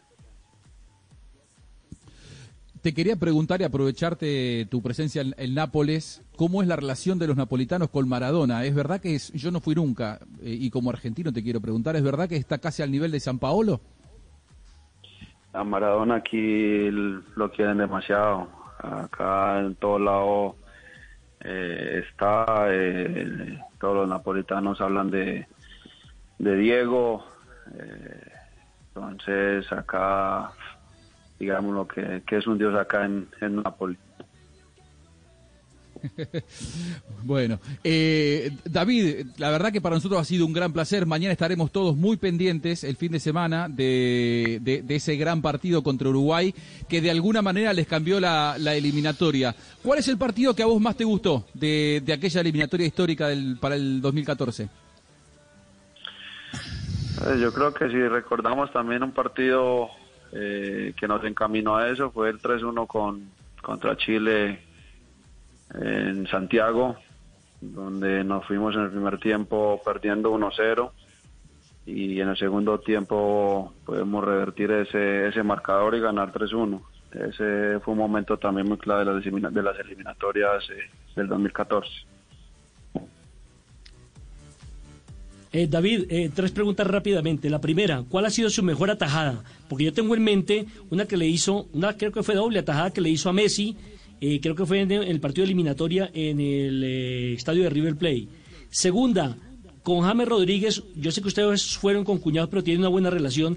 Hablan mucho sobre el tema de James, sobre la situación de James. ¿Usted cree que debe continuar ahí o de pronto tomarse un segundo aire? Y la tercera, ¿ya se le quitó el miedo por las gallinas? Porque usted, usted no es capaz de pararse al lado de una gallina. ¿Quién dijo que a mí me da miedo la gallina? Nelson Enrique ¿Cómo Asensio. es eso? Yo, Nelson ¿cómo es Enrique eso? Asensio, le está diciendo. ¿Qué es eso?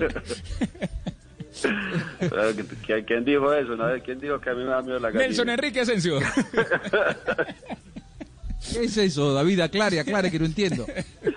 No, yo tampoco entiendo eso. A, usted no le gusta la gallina si no es el sancocho, pero si lo puede la una gallina, usted, usted le tiene miedo, usted le corre las gallinas. No, no somos muy amigos.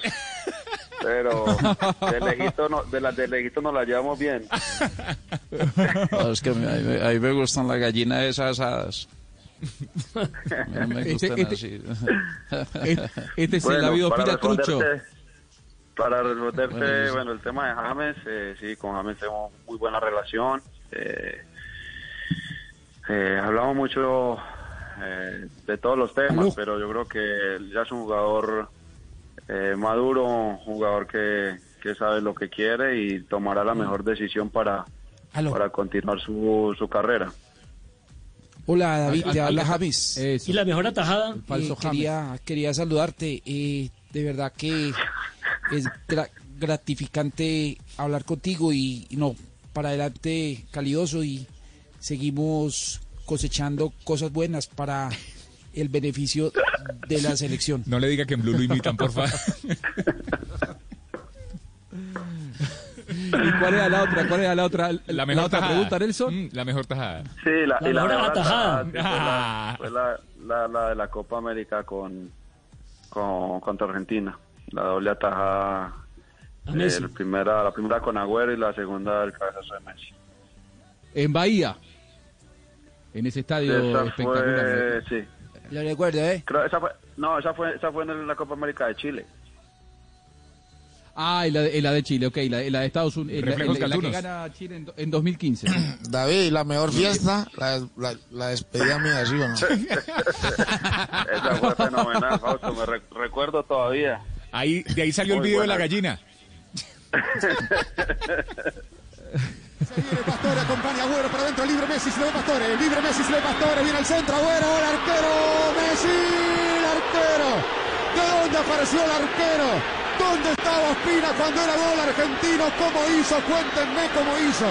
Era gol argentino y Ospina la manda al córner, señores. Es el momento de Argentina. Ospina ha salvado a Colombia. Eso fue en Viña del Mar. El día que se perdió tras del lanzamiento del punto del penalti y la clasificación a la siguiente ronda, ¿verdad? Correcto, ese partido quedamos 0-0 y perdimos en los coros de penal.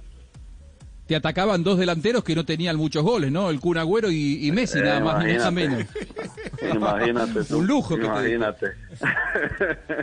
De me lo atajó.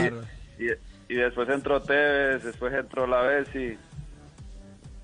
Y- yo lo que no y- entiendo, yo lo que no, Juanjo, yo lo que no entiendo es eh, cómo le tiene miedo a la gallina si lo entrenaba la gallina calle en Nacional, ¿ah? Hágame el favor. No, con Fabio, con Fabio muy buena relación y, pues a Fabio agradecer mucho porque fue el entrenador que, que tuve en esos primeros momentos en Atlético Nacional cuando, cuando debuté en el 2006. Entonces con, con Fabio eh, mandarle un saludo y un abrazo grande. ¿Cuándo va a ¿Puede volver a jugar el las verde? ¿Cómo, cómo? Faustino, que cuando va a volver a jugar en el verde. Ahí está el ¿Cuándo va a volver a jugar en el verde?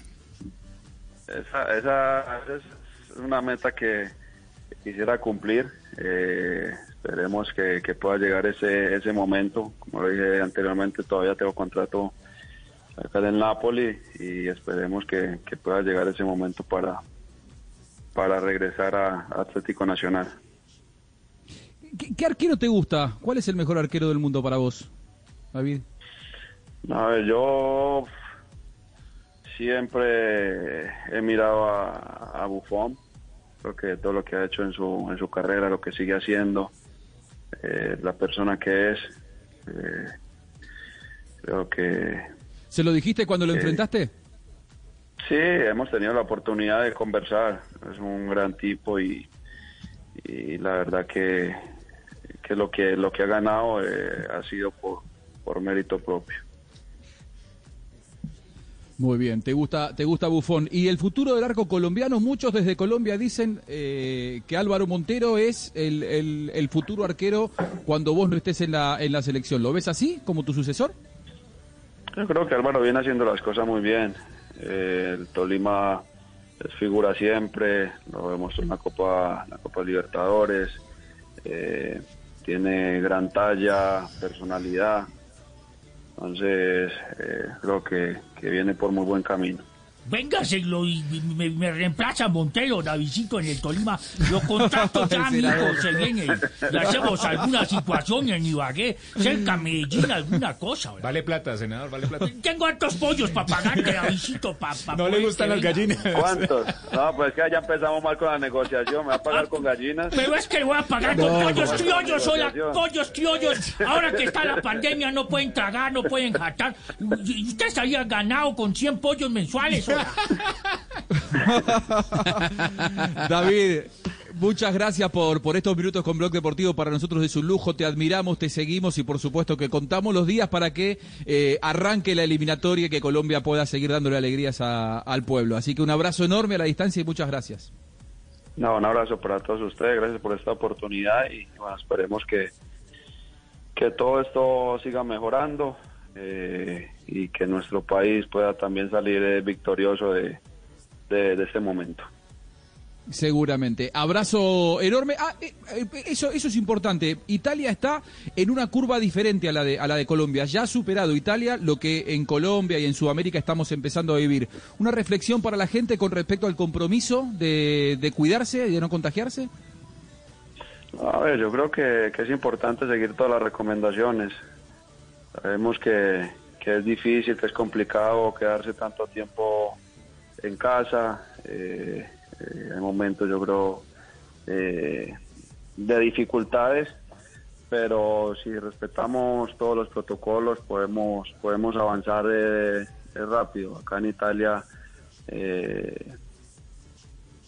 fue, fue, fue muy difícil al principio por todos los, con los contagiados, por, por todo lo que se vio acá, pero la gente respetó y afortunadamente hoy, hoy se está saliendo adelante. Entonces, siempre estamos muy pendientes de Colombia y esperamos que, que Colombia rápidamente eh, pueda salir de todo esto.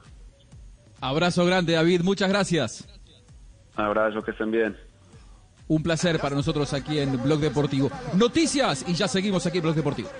La sacó para Di María, Agüero por el segundo palo. Se viene Di María, viene Agüero al área. Pastore, Pastore, Pastore, Pastore, el arquero, el arquero, el arquero. Señoras y señores, hay tiro de esquina. Apareció la Argentina. Centro Di María, la cacheteó Pastore, el arquero al córner. Ospina alcanzó a mandarla al córner. Gambetta, tiro de esquina. En estos tiempos de cuarentena, no se enrede del aburrimiento. Aquí está, desenredes en la red, Blog Deportivo.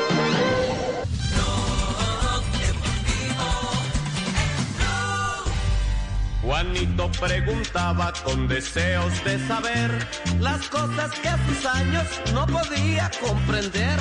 Porque no tengo grande como tiene papá.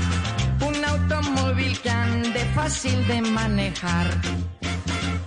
Juanito preguntaba. Profe Milton, tarde de viernes. Juanito preguntó, ¿no? Hoy estamos todos con ganas de participar, con ganas de responder, pero ¿quién responde? ¿La mesa o responde la gente? Profe, ¿cómo le va? Juanjo, muy buenas tardes desde Colombia, te saludo muy cordialmente y saludo a la mesa de trabajo y también a todos los oyentes. Pero hoy vamos con la mesa de trabajo, ¿sabe por qué, Juanjo? Porque ayer todos fallaron, ayer todos fallaron. Casi todos. Entonces aquí en Colombia, Juanjo, aquí en Colombia hay algo que se llama la recuperación. Así que todos. Tú también, Tino, acordate que dijiste, A ver si dijiste aprobó. 19, Tino. Falló, falló JJ y todos íbamos pegados de él. Entonces la culpa es mía, pues. Claro, Jota, mande, mande la chiva bien. No, pero, pero el profe nos va a dejar habilitar. Sí, sí, bueno, hoy da habilitación. Responden rápidamente, le voy a hacer la, la rehabilitación de ese tema y luego voy nombrando a cada uno y cada uno me da Usted su nos va puntaje, preguntando ¿de uno por uno. Sí, señor, ahí va. La pregunta es muy fácil. Se fue. En una lista aparecen los números del 1 al 100. El número de veces en que aparece el dígito 0 es. Ayer era 6, hoy el número 0 es. Arrancamos. Primer participante, Castel. Eh, el cero. Sí, el 0. De 1 a 100. 20, 30, 40, 50, 60, 70, 80, 90. El 100 dos veces, 11. 11. Carlos. 11. Carlitos. Carlito dice que 11 también, sí. Ahí rápido, ¿no? No sé. Listo, Juan. Del Eh, 1 al 100, Tibaquirá, ¿no? Tibaquirá, del 1 al 100, Tibaquirá. 10, 20, 30. Ah, bueno. ¿Cuánto, papá? ¿Cuánto? No haga la cuenta, ¿cuánto? Con el 100 serían dos ceros. Con el 100. 10. 10. 10. Asensio, para que no diga que lo tenemos en cuenta. Asensio. 11. Listo. Eh, Fabio. 11 también, profe. Joana. 11, 11, 11, 11. Tino, Tino, Tino. El Pegate, pegate. Ricardo. Póngale falla. Ricardo. Bueno, yo contento por. Ricardo 11. Yo digo 11. Perfecto. Listo, señores. Todos, falta alguien, falta alguno. No. Listo, todos Falto yo, profe. menos. Falto yo. Todos. Ah, JJ, JJ. JJ, JJ tiene J. desaprobado. Sí, Dale, 11, ¿cuánto? 11, porque del 1 al Señores, 100 ya, está ya, ya. 11 veces el cero. Señores, Ya, papi, ya, Tino, Tino 11, Joana 11, Fabio 11, Ricardo 11, Juanjo 11, Carlos 11, Castel 11, JJ 11, Asensio 11 y Tibaquirá 10. Sí. Respuesta correcta. 11 ceros.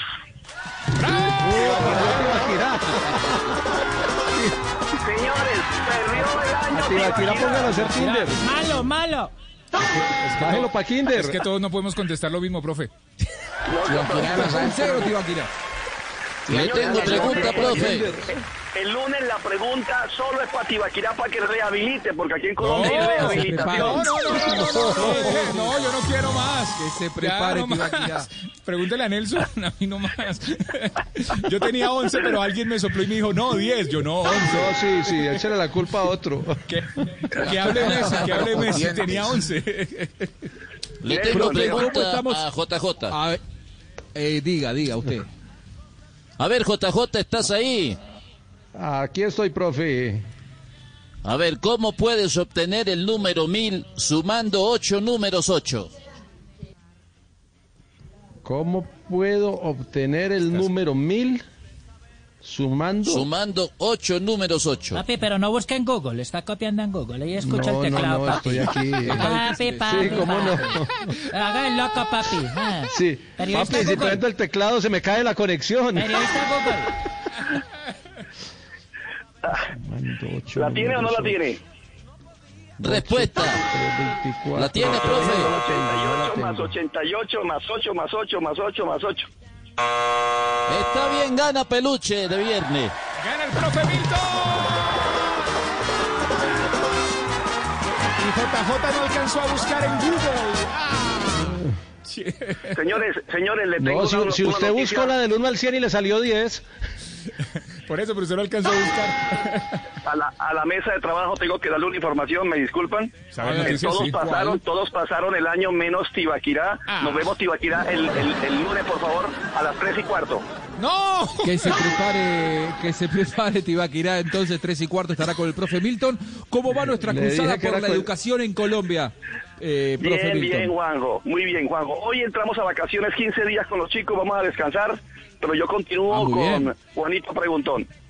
Muy bien. Muy bien, nosotros lo necesitamos saber si nosotros aprobamos. Estamos todos aprobados, menos Tibaquirá, que Todos, tiene todos la materia pendiente notas. para el lunes.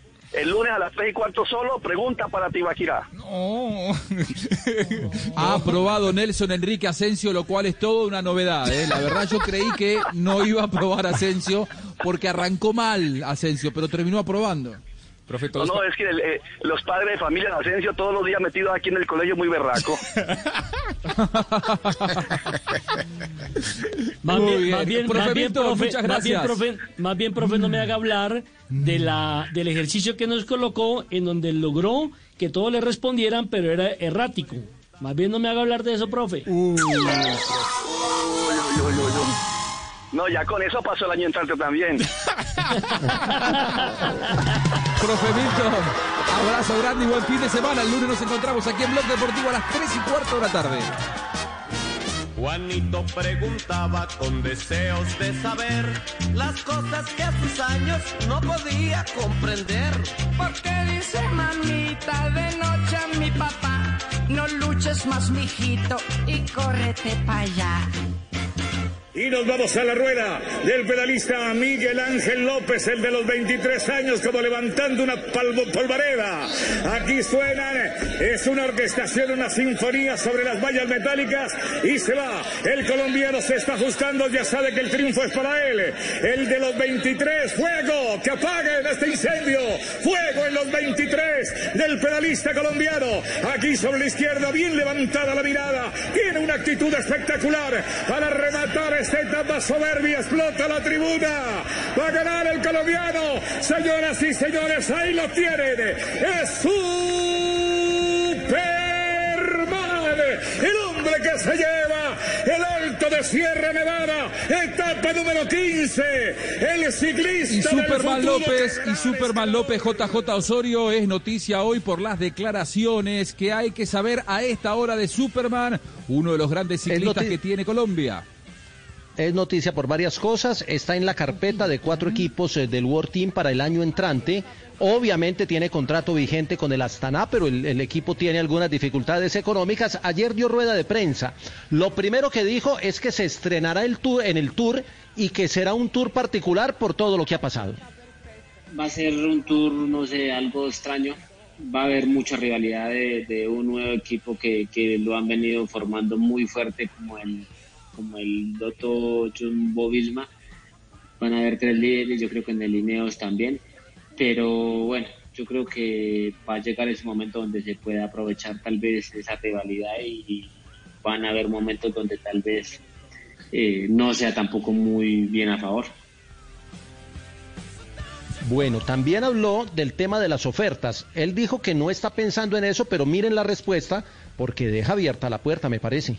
no se me pasa mucho por la cabeza esos temas porque, bueno, de momento no quiero pensar eso. Yo quiero que retomar el calendario, correr, eh, entrenarme bien y, lógicamente que pase lo que tenga que pasar respecto a las negociaciones y los equipos que tengan eh, opción, pues que tengan, eh, que quieran tenerme en, en sus filas, pero bueno, yo creo que eso está en un segundo plano prácticamente y habrá que esperar qué, qué pasa, si se corre, si se continúa con el calendario y al final eso no le tomo pues mucha importancia ahora porque eh, si pasa algo pues tendrá que pasar, pero más adelante.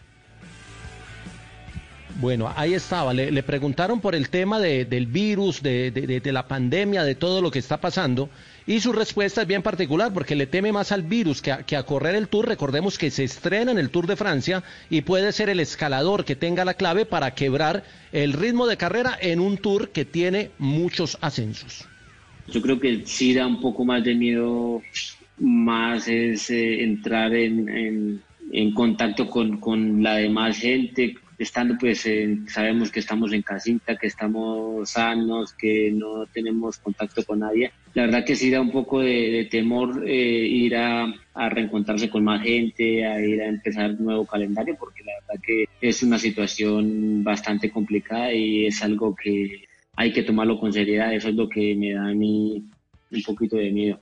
Y respecto al futuro, yo creo que, bueno, habrá que adaptarse a lo que venga. Yo creo que al final, yo creo que uno es un ser de, costumbres que, fácilmente puede habituarse a muchas cosas como estamos acostumbrados. Entonces, si que tenga lo que tenga que pasar, ¿no? Si tengo que compartir compañeros que no sean tanto de mi, de mi círculo, de mi, de mi nacionalidad, de mi idioma, pues eh, habrá que, que adaptarse, ¿no? Y, y si voy a seguir con ese mismo círculo de compañeros, pues seguiré pues en un ambiente muy bueno. El 29 de agosto comienza el eh, Tour de Francia, eso dicen las hojas de calendario, hay que esperar la evolución de la pandemia y la determinación de los gobiernos frente al tema de la, de la apertura de fronteras y demás. Una sola cosa le preocupa a Miguel Ángel y es que no conoce, y esto le debe preocupar a todos, no conocer el rival o los rivales o la condición de los rivales por las particularidades de esta temporada 2020. Objetivos anteriores, años anteriores, se sabía más o menos eh, los rivales que días de carreras habían hecho, cómo eran sus, sus participaciones en, en, las carreras, obviamente si, si estaban disputando, si más o menos se les analizaba un poco, se les hacía el análisis en qué estado de forma iban más o menos, si les faltaba, si no pero esto sí va a ser algo rarísimo porque no van a haber muchas competencias previas al, gran objetivo que será el Tour. Entonces, no sé, más será como un, como un juego de, no sé, de, esperar al final a ver como una sorpresa. Yo creo que va a ser una sorpresa grande para todos. Eh, porque nadie va a poder hacer ese análisis si, si los rivales llegan bien o si están en el 50%, si están mejor que, que, que, nunca. Entonces va a ser un poco extraño y hay que estar pues, atentos a eso. Eh, al final hacerse pues a la idea que, que hay que siempre eh, mirar es lo nuestro, ¿no? O, nuestra, o sea, la preparación que, que, cada quien lleva en sus piernas, si se ha preparado a conciencia, si estás eh, física y, y psicológicamente preparado que será lo que va a valer al final y, y, bueno, las competencias que haré antes del Tour creo que es el delfinato y el Tour.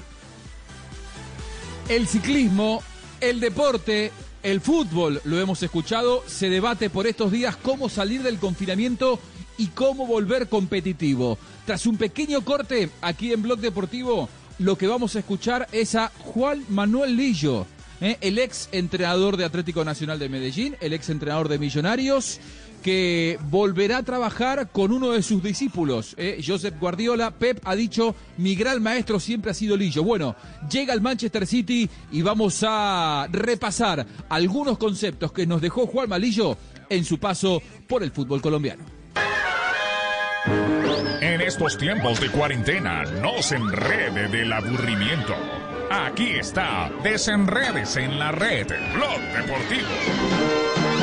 Si estás en cuarentena, no abuses de la cerveza. Eh, nuestra corresponsal nos va a enseñar qué días podemos tomar cerveza en cuarentena. Escuchémosla. Los mejores días para tomarte una buena cañita son los días que tienen ese. Lunes, Ese. martes, miércoles, jueves, viernes, sábado, Ah, domingo no. Sunday. Ah, sí. 3 de la tarde a 39 minutos, los días que tienen ese. Muy bien, una cañita. 3.39, escuchas el único show deportivo al aire. Blog Deportivo. En estos tiempos de cuarentena, no se enrede del aburrimiento. Aquí está, desenredes en la red. Blog Deportivo.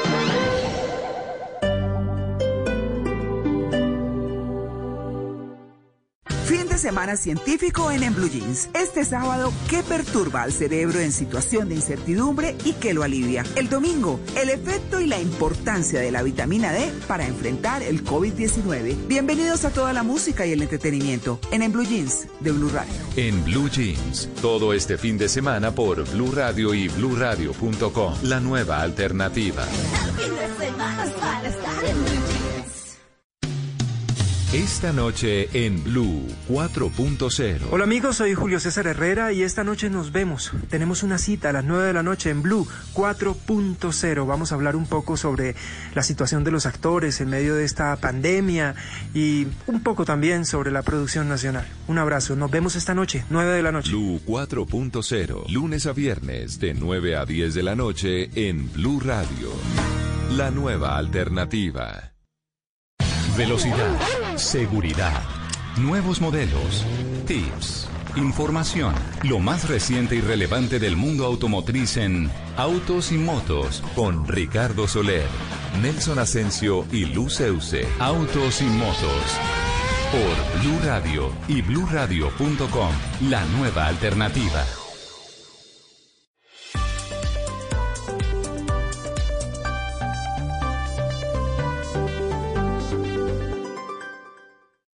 En Blue Radio, un minuto de noticias.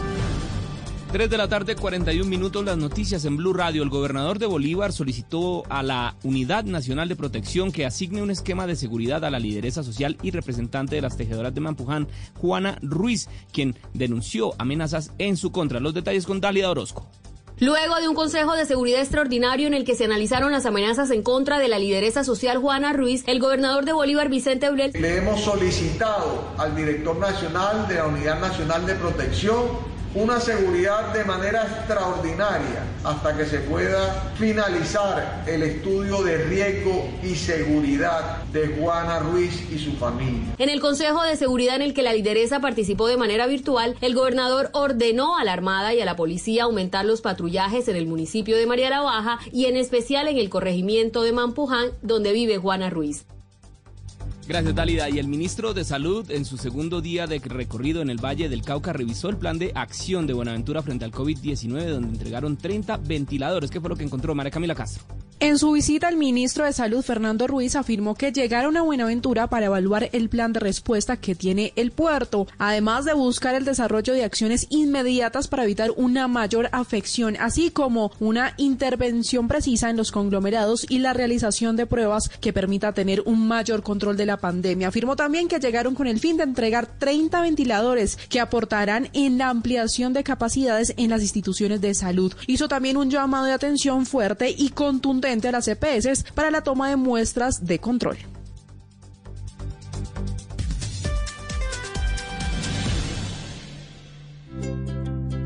¿Qué es ser mamá? Ser mamá es enseñar. Es ser el centro, el comienzo y el final de la familia. Es hacer cada momento especial. Es unir las generaciones y pasar el legado. Tal como hace mucho tiempo, ella te lo pasó a ti. Super Arepa. La harina para hacer arepas de las super mamás. Trabajamos pensando en usted. R1, R2, saltas y oprimes cada botón al tiempo. Te deslizas y listo. ¿La cogiste? El primero en enseñarte la jugada perfecta merece ultra entretenimiento. Disfruta con papá internet de ultra velocidad, la nueva televisión y claro video incluido con miles de películas y series. Lo mejor, compras hoy y pagas en agosto. Llama a numeral 400. Oferta válida del primero al 30 de junio de 2020. Conoce condiciones y restricciones en claro.com.co.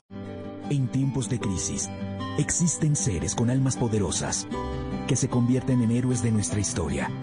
En Organización Solarte, queremos dar gracias a cada uno de nuestros colaboradores por superar sus miedos, arriesgándolo todo para entregar cada día no solo alimentos de primera necesidad a toda Colombia, sino también la esperanza de que todo va a estar bien. Porque cuando la bondad se pasa en la comida, el amor es el alimento. En Organización Solarte, trabajamos pensando en usted. Estás escuchando Blue Radio. Es hora de volver al trabajo desde casa. Demostremos que estando lejos estamos más conectados que nunca. Es tiempo de cuidarnos y querernos. Banco Popular, siempre se puede. Hoy desde las casas, miles de personas siguen conectadas, comprometidas y unidas, trabajando duro para sacar el país adelante. Hoy, con dedicación, esfuerzo y pasión, estas personas han hecho de este día un día extraordinario. Tú también lo puedes hacer. Banco Popular. Hoy se puede, siempre se puede.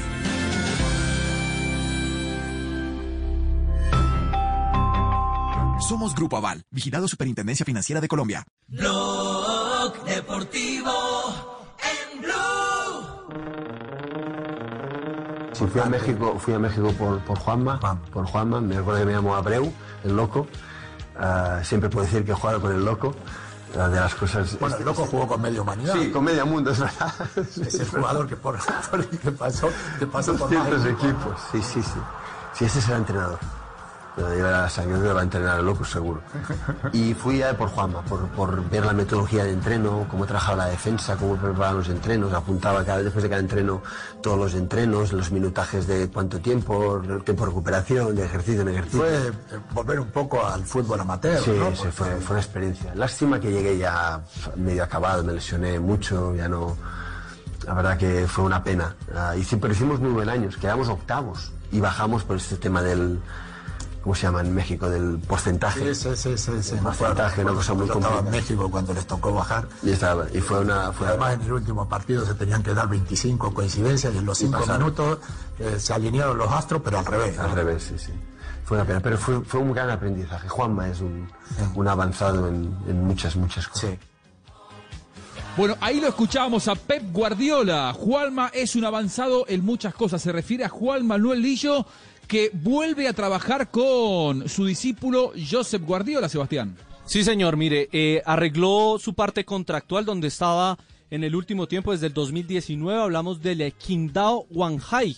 Esto es de la segunda división del fútbol de China. Pues el ex técnico de Atlético Nacional y de Millonarios eh, ha decidido ir a Inglaterra, estar como asistente técnico de Pep Guardiola. Eh, recordemos en reemplazo de Mikel Arteta, que a media temporada se fue a dirigir al Arsenal y que venía siendo el que el ayudante número uno de Pep Guardiola en el equipo de los ciudadanos. Así que tendrá ahora el maestro que será el asistente de su discípulo en el Manchester City. No dejó Pep un gran Guardiola, suceso Nelson cuando pasó por el fútbol colombiano, pero algo debe tener, porque si para Guardiola es su gran maestro, me acuerdo San Paoli en aquella selección eh, campeona de Copa América con Chile, lo primero que hizo fue contratar a Juan Malillo para que le eh, prepare todos los que eran los movimientos de ataque de aquella buena selección de, de Chile. Evidentemente, Lillo para el mundo del fútbol es más de lo poco que mostró en Colombia.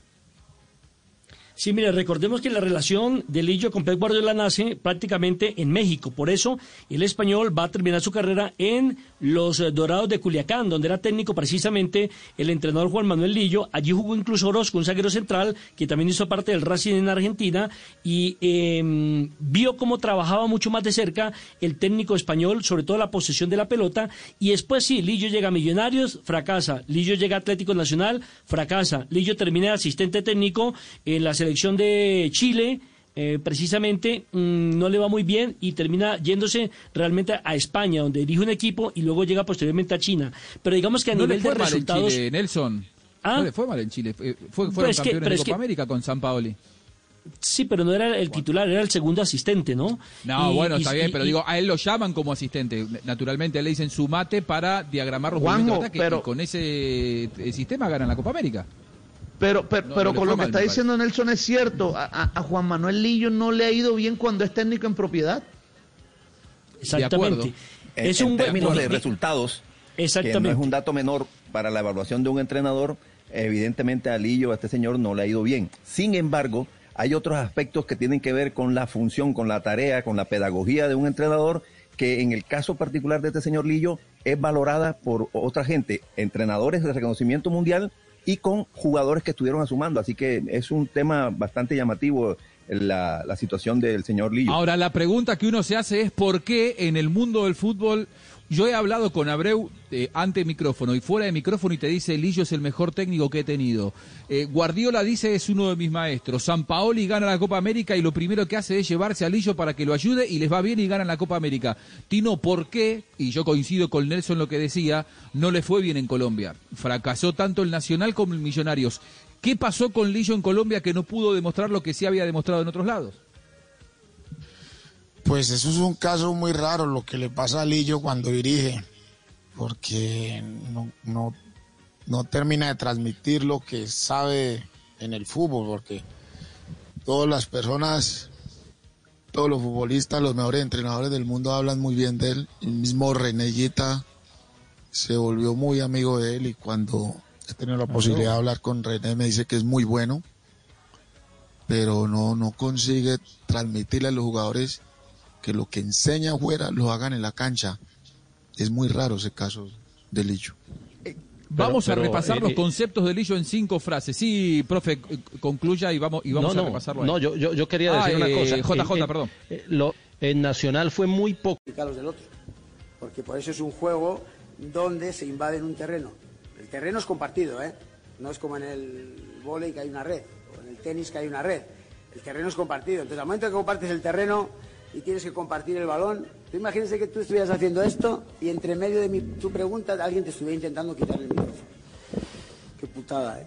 Pero es que nosotros hay 11 tipos intentando quitarnos la pelota, hermano. Entonces por eso se convierte en difícil. Entonces los toques son los que la circunstancia necesite o lo que los jugadores interpreten, que para eso son ellos los que juegan. A veces igual, pues sí, puede ser que a una le den una de más, otra vez una de menos. ¿Qué vamos a hacer? Un gran declarante, eh, Juan Malillo Tino. ¿Es más difícil hoy tener la pelota que corren más los futbolistas que en tu época? No, creo que es igual. Lo que pasa es que hay que mirar eh, las condiciones de cada futbolista. Cada uno, a medida que... ¿Hoy tiene menos condiciones todo- técnicas? No, diría que pueden llegar a tener las mismas, pero que las utilizan mal. O que los entrenadores les importa menos la condición técnica de un jugador y que quieren es que hagan otro tipo de, de trabajo en la cancha. Hoy se buscan atletas en muchos casos. Da la sensación de que nos hemos metido en un callejón en el que hay bastante confusión. Se busca que corran antes que pensar los futbolistas. La tercera frase de Juan Malillo y su análisis del deporte y del fútbol. Y, uno le da intentando hacer las cosas lo mejor posible, no como salen, ¿eh? Porque este es un deporte que puedes hacer las cosas muy mal y salirte muy bien. Y puedes hacer las cosas muy bien y salirte muy mal. Lo que pasa es que normalmente equivocamos el proceso con el resultado. Decimos a este qué gran trabajo hizo no sé dónde y nadie sabe ni cómo trabajó, saben cómo le salieron las cosas. Y ese, esa misma persona hace el mismo trabajo en otro lado, pero le sale mal y dice qué mal trabajo hizo. El trabajo es el mismo, pero ya sabemos que esto es un juego y el azar tiene una vinculación con esta actividad eh, muy grande. La planificación no siempre va de la mano con el azar ni con el resultado y muchas veces, y en esto es un mea culpa de los analistas, creemos que el resultado lo vale absolutamente todo y no somos demasiado puntillosos con el análisis. Blog Deportivo, son las 3 de la tarde, 56 minutos, todavía nos queda la ronda de noticias, todavía nos queda una pequeña tanda comercial, un minuto y medio y nos quedamos un rato más aquí en Blog, no te vayas. Estos tiempos de cuarentena, no se enrede del aburrimiento. Aquí está, desenredes en la red, Blog Deportivo. 3 de la tarde, 56 minutos para los que no han tenido una novia santanderiana y quieren saber si es de mal genio o no. Eh, ¿Quién dijo? hum? Papi, son jodidas, papi. Bueno, más o menos, levantarse con una novia santanderiana brava. Voltean las tajadas con la mano, papi. Escucha esto. Oiga, me pregunta mi marido, ¿cómo amaneció mi cielo? Le dije, parcialmente encabronada y con altas posibilidades de mandarlo para la miércoles, ¿no? A que fuera aprendiendo cómo es la joda. Eso, 3 de la tarde, 57 minutos. Escuchas Blog Deportivo, el único show deportivo está aire. En estos tiempos de cuarentena, no se enrede del aburrimiento. Aquí está, desenredes en la red, Blog Deportivo.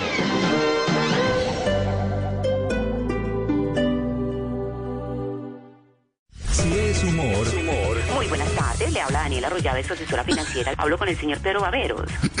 viveros. Mire, yo no estoy interesado, la verdad, créanme. ¿Y tiene alguien que nos pueda referenciar, señor Pedro? Alguien con el que tenga diferencias, con el que de pronto no se entienda muy bien, no sé. ¿Qué tal el señor eh, Álvaro Forero? ¿Lo puede referenciar? Señorita, señorita. está en Blue Qué Radio. dolor de cabeza que se volvió por abasto, sorry. En los países en desarrollo, los mercados se han vuelto el foco de contagio. En Perú fue tremendo. Póngase a pensar qué otro sitio reúne tanta gente en este momento en Bogotá. Es una entidad privada y no tiene estímulos para hacer esfuerzos con recursos propios para mejorar las cosas porque saben que al final la alcaldía y el gobierno nacional no pueden cerrar corabastos permanentemente. Voz Populi. Y si no es capaz de darle el perrito en colchón blandito porque se va para los lados. No.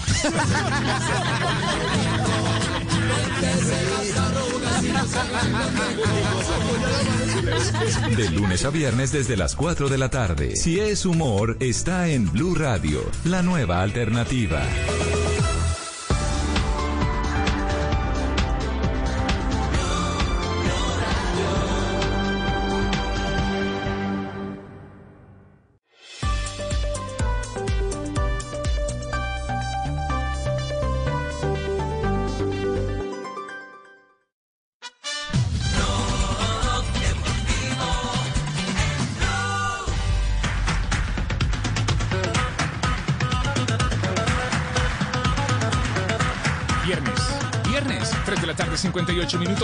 Deportivo. 3 de la tarde, 58 minutos en Blog Deportivo, ronda de noticias para cerrar la semana.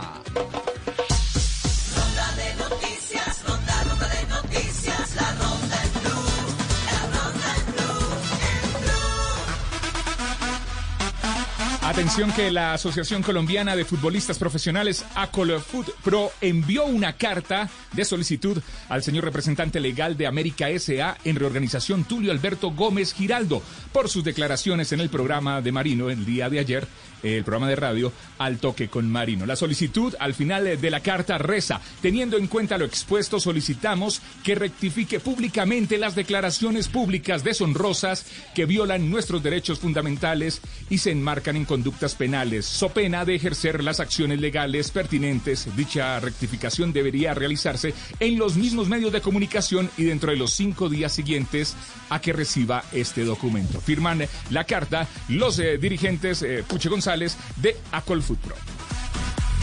Chelsea le ganó el pulso al Liverpool y fichará al joven goleador alemán que pretendían varios clubes en Europa. Timo Werner, uno de los jugadores más buscados por los gigantes del viejo continente, jugaría en el club londinense a partir de la próxima temporada. Cuatro televisiones sin derechos, ocho fotógrafos, cinco transmisiones por radio y seis redactores de prensa escrita serán los únicos que podrán entrar a los estadios de fútbol en la vuelta de la Liga Española en primera y segunda división para el tramo final de la temporada. Y a esta hora en Portugal tenemos acción de futbolista colombiano ¿Cómo Mateo, se llama? Mateo Casierra, lo recuerda, jugó en el Deportivo Señor. Cali, en Ajax, estuvo en Argentina en Racing, aunque tuvo muy pocos minutos. A esta hora Belenenses le gana 2 por 0 al conjunto de Aves en el reinicio del torneo portugués de Primera División. Y atención que el técnico Atlético Nacional Juan Carlos Osorio pasó ya al tablero en el gol Caracol y le preguntaron cuál es la selección histórica de Colombia y mire los nombres. En el pórtico René Guita, en defensa Chonto Herrera, Iván Ramiro Córdoba, Mario Yepes y primera sorpresa Juan David Valencia. Los volantes Freddy Rincón, Carlos Valderrama y Hernán Darío Herrera. Y adelante Willington Ortiz, Dubán Zapata y Rubén Darío Hernández. La otra sorpresa, dejaron por fuera a James, dejó por fuera a Falcao. Bueno, Y la crisis económica que vive el mundo ha desmontado el proyecto del equipo femenino de fútbol del Atlético Huila, a menos que los aportes de Di Mayor sean significativos para mantener en pie este proyecto. El Huila femenino, recordamos, fue subcampeón de la liga de nuestro país en 2017, campeón en el 2018 y además en ese mismo año logró el título de la Copa Libertadores.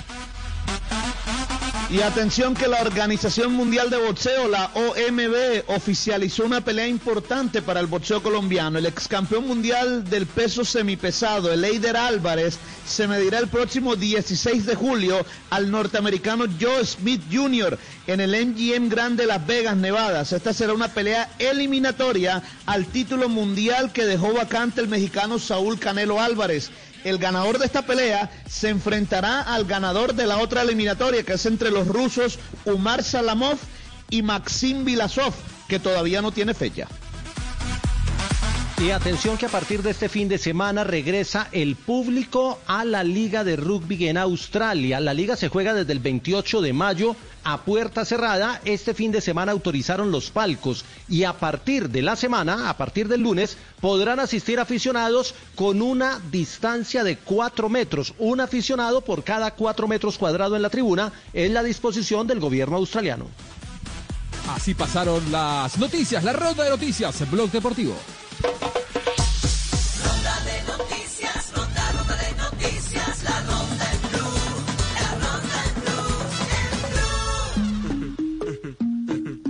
4 de la tarde, 3 Ay. minutos. Eso. Hay party en la terraza. Eso, perrea. Y llega la negrita perreando, la negrita no me la imaginaba, ¿eh? Con esta música. Ay, don moderna. cómo me gustaría irme cuando te a bailar por allá al Pacífico. El amor en los tiempos del perreo. Sí. Yo no Ay, sé bueno, bailar bien como usted. Yo le enseño, tranquilo. Muy bien. Bueno, en 1890 nace José Piendivene, futbolista uruguayo que pasó a la historia al marcar el primer gol de la Copa América. Fue en la victoria de Uruguay cuatro goles por cero sobre Chile en 1916. En 1991, en Santiago de Chile, Colo Colo derrota 3 a 0 a Olimpia con un doblete de Luis Pérez y conquista la primera y única Copa Libertadores de Chile. Y en el 2017 muere a los 81 años Marcos Col. Yo no Ay, sé bueno, bailar las efemérides. Yo le enseño, tranquilo. Muy bien. Bueno, en 1890 nace José Piendivene, futbolista uruguayo que pasó a la historia al marcar el primer gol de la Copa América. Fue en la victoria de Uruguay cuatro goles por cero sobre Chile en 1916. En 1991, en Santiago de Chile, colocó la derrota 3 a 0 a Olimpia, con un doblete de Luis Pérez y conquista la primera y única Copa Libertadores de Chile. Y en el 2017 muere a los 81 años Marcos Col, futbolista que hizo hasta ahora el único gol olímpico de la historia de los mundiales, que lo recordamos esta semana aquí en el programa. Y también fue jugador de Medellín, Tolima, Bucaramanga, América y Junior de Barranquilla. En un día como hoy, llegó un tipo en el doctor con un dolor de rodillas y duro. Ay, ay, me duele la rodilla. Pobre, ¿qué le me pasó? duele. Y entonces le dice el médico, venga, ¿usted de casualidad toca trompeta? Dijo, ay, sí, doctor. ¿Por qué? Dijo, esa es la causa del dolor. Pe- pe- pero doctor, ¿qué tiene que ver de, de tocar la trompeta con la rodilla? Yo soy el doctor y sé que es así. Así que no me discuta. No toque más esa trompeta si quiere sanarse. Y el tipo se fue. Y cuando el paciente salió, la enfermera toda intrigada le dice al médico, doctor, de verdad no veo relación de la trompeta con la rodilla.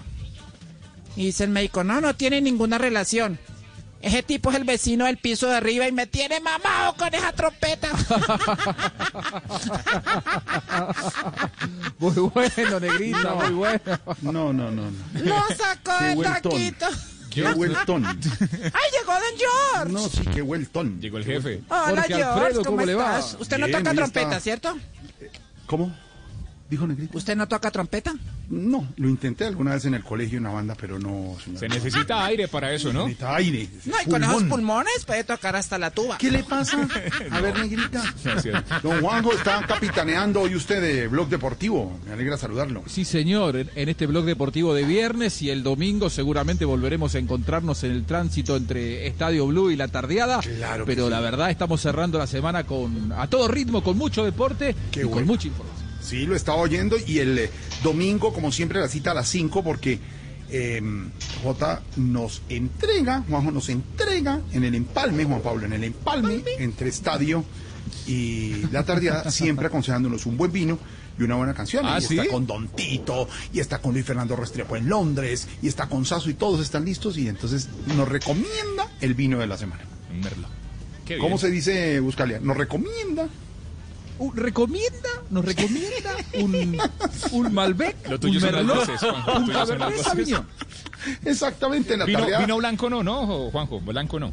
No, no, no, no, tinto. Además que está entrando el frío acá en Buenos Aires, hay que tomar eh, vi- vino tinto. Y además que la verdad, la cultura del vino que hemos hablado con Jorge Alfredo es con el vino tinto. Perdón. Con el vino qué tinto. pena. La gente que sabe dice que el vino es eh, vino tinto. Que el vino blanco no, no sirve. Exactamente. Estamos, eh, eh, por supuesto, este fin de semana, la- sábado y domingo a las 5 de la tarde, con Don Dago García, Doña Juana Uribe, el señor Constaín, el señor Paniagua, todos en la tardeada.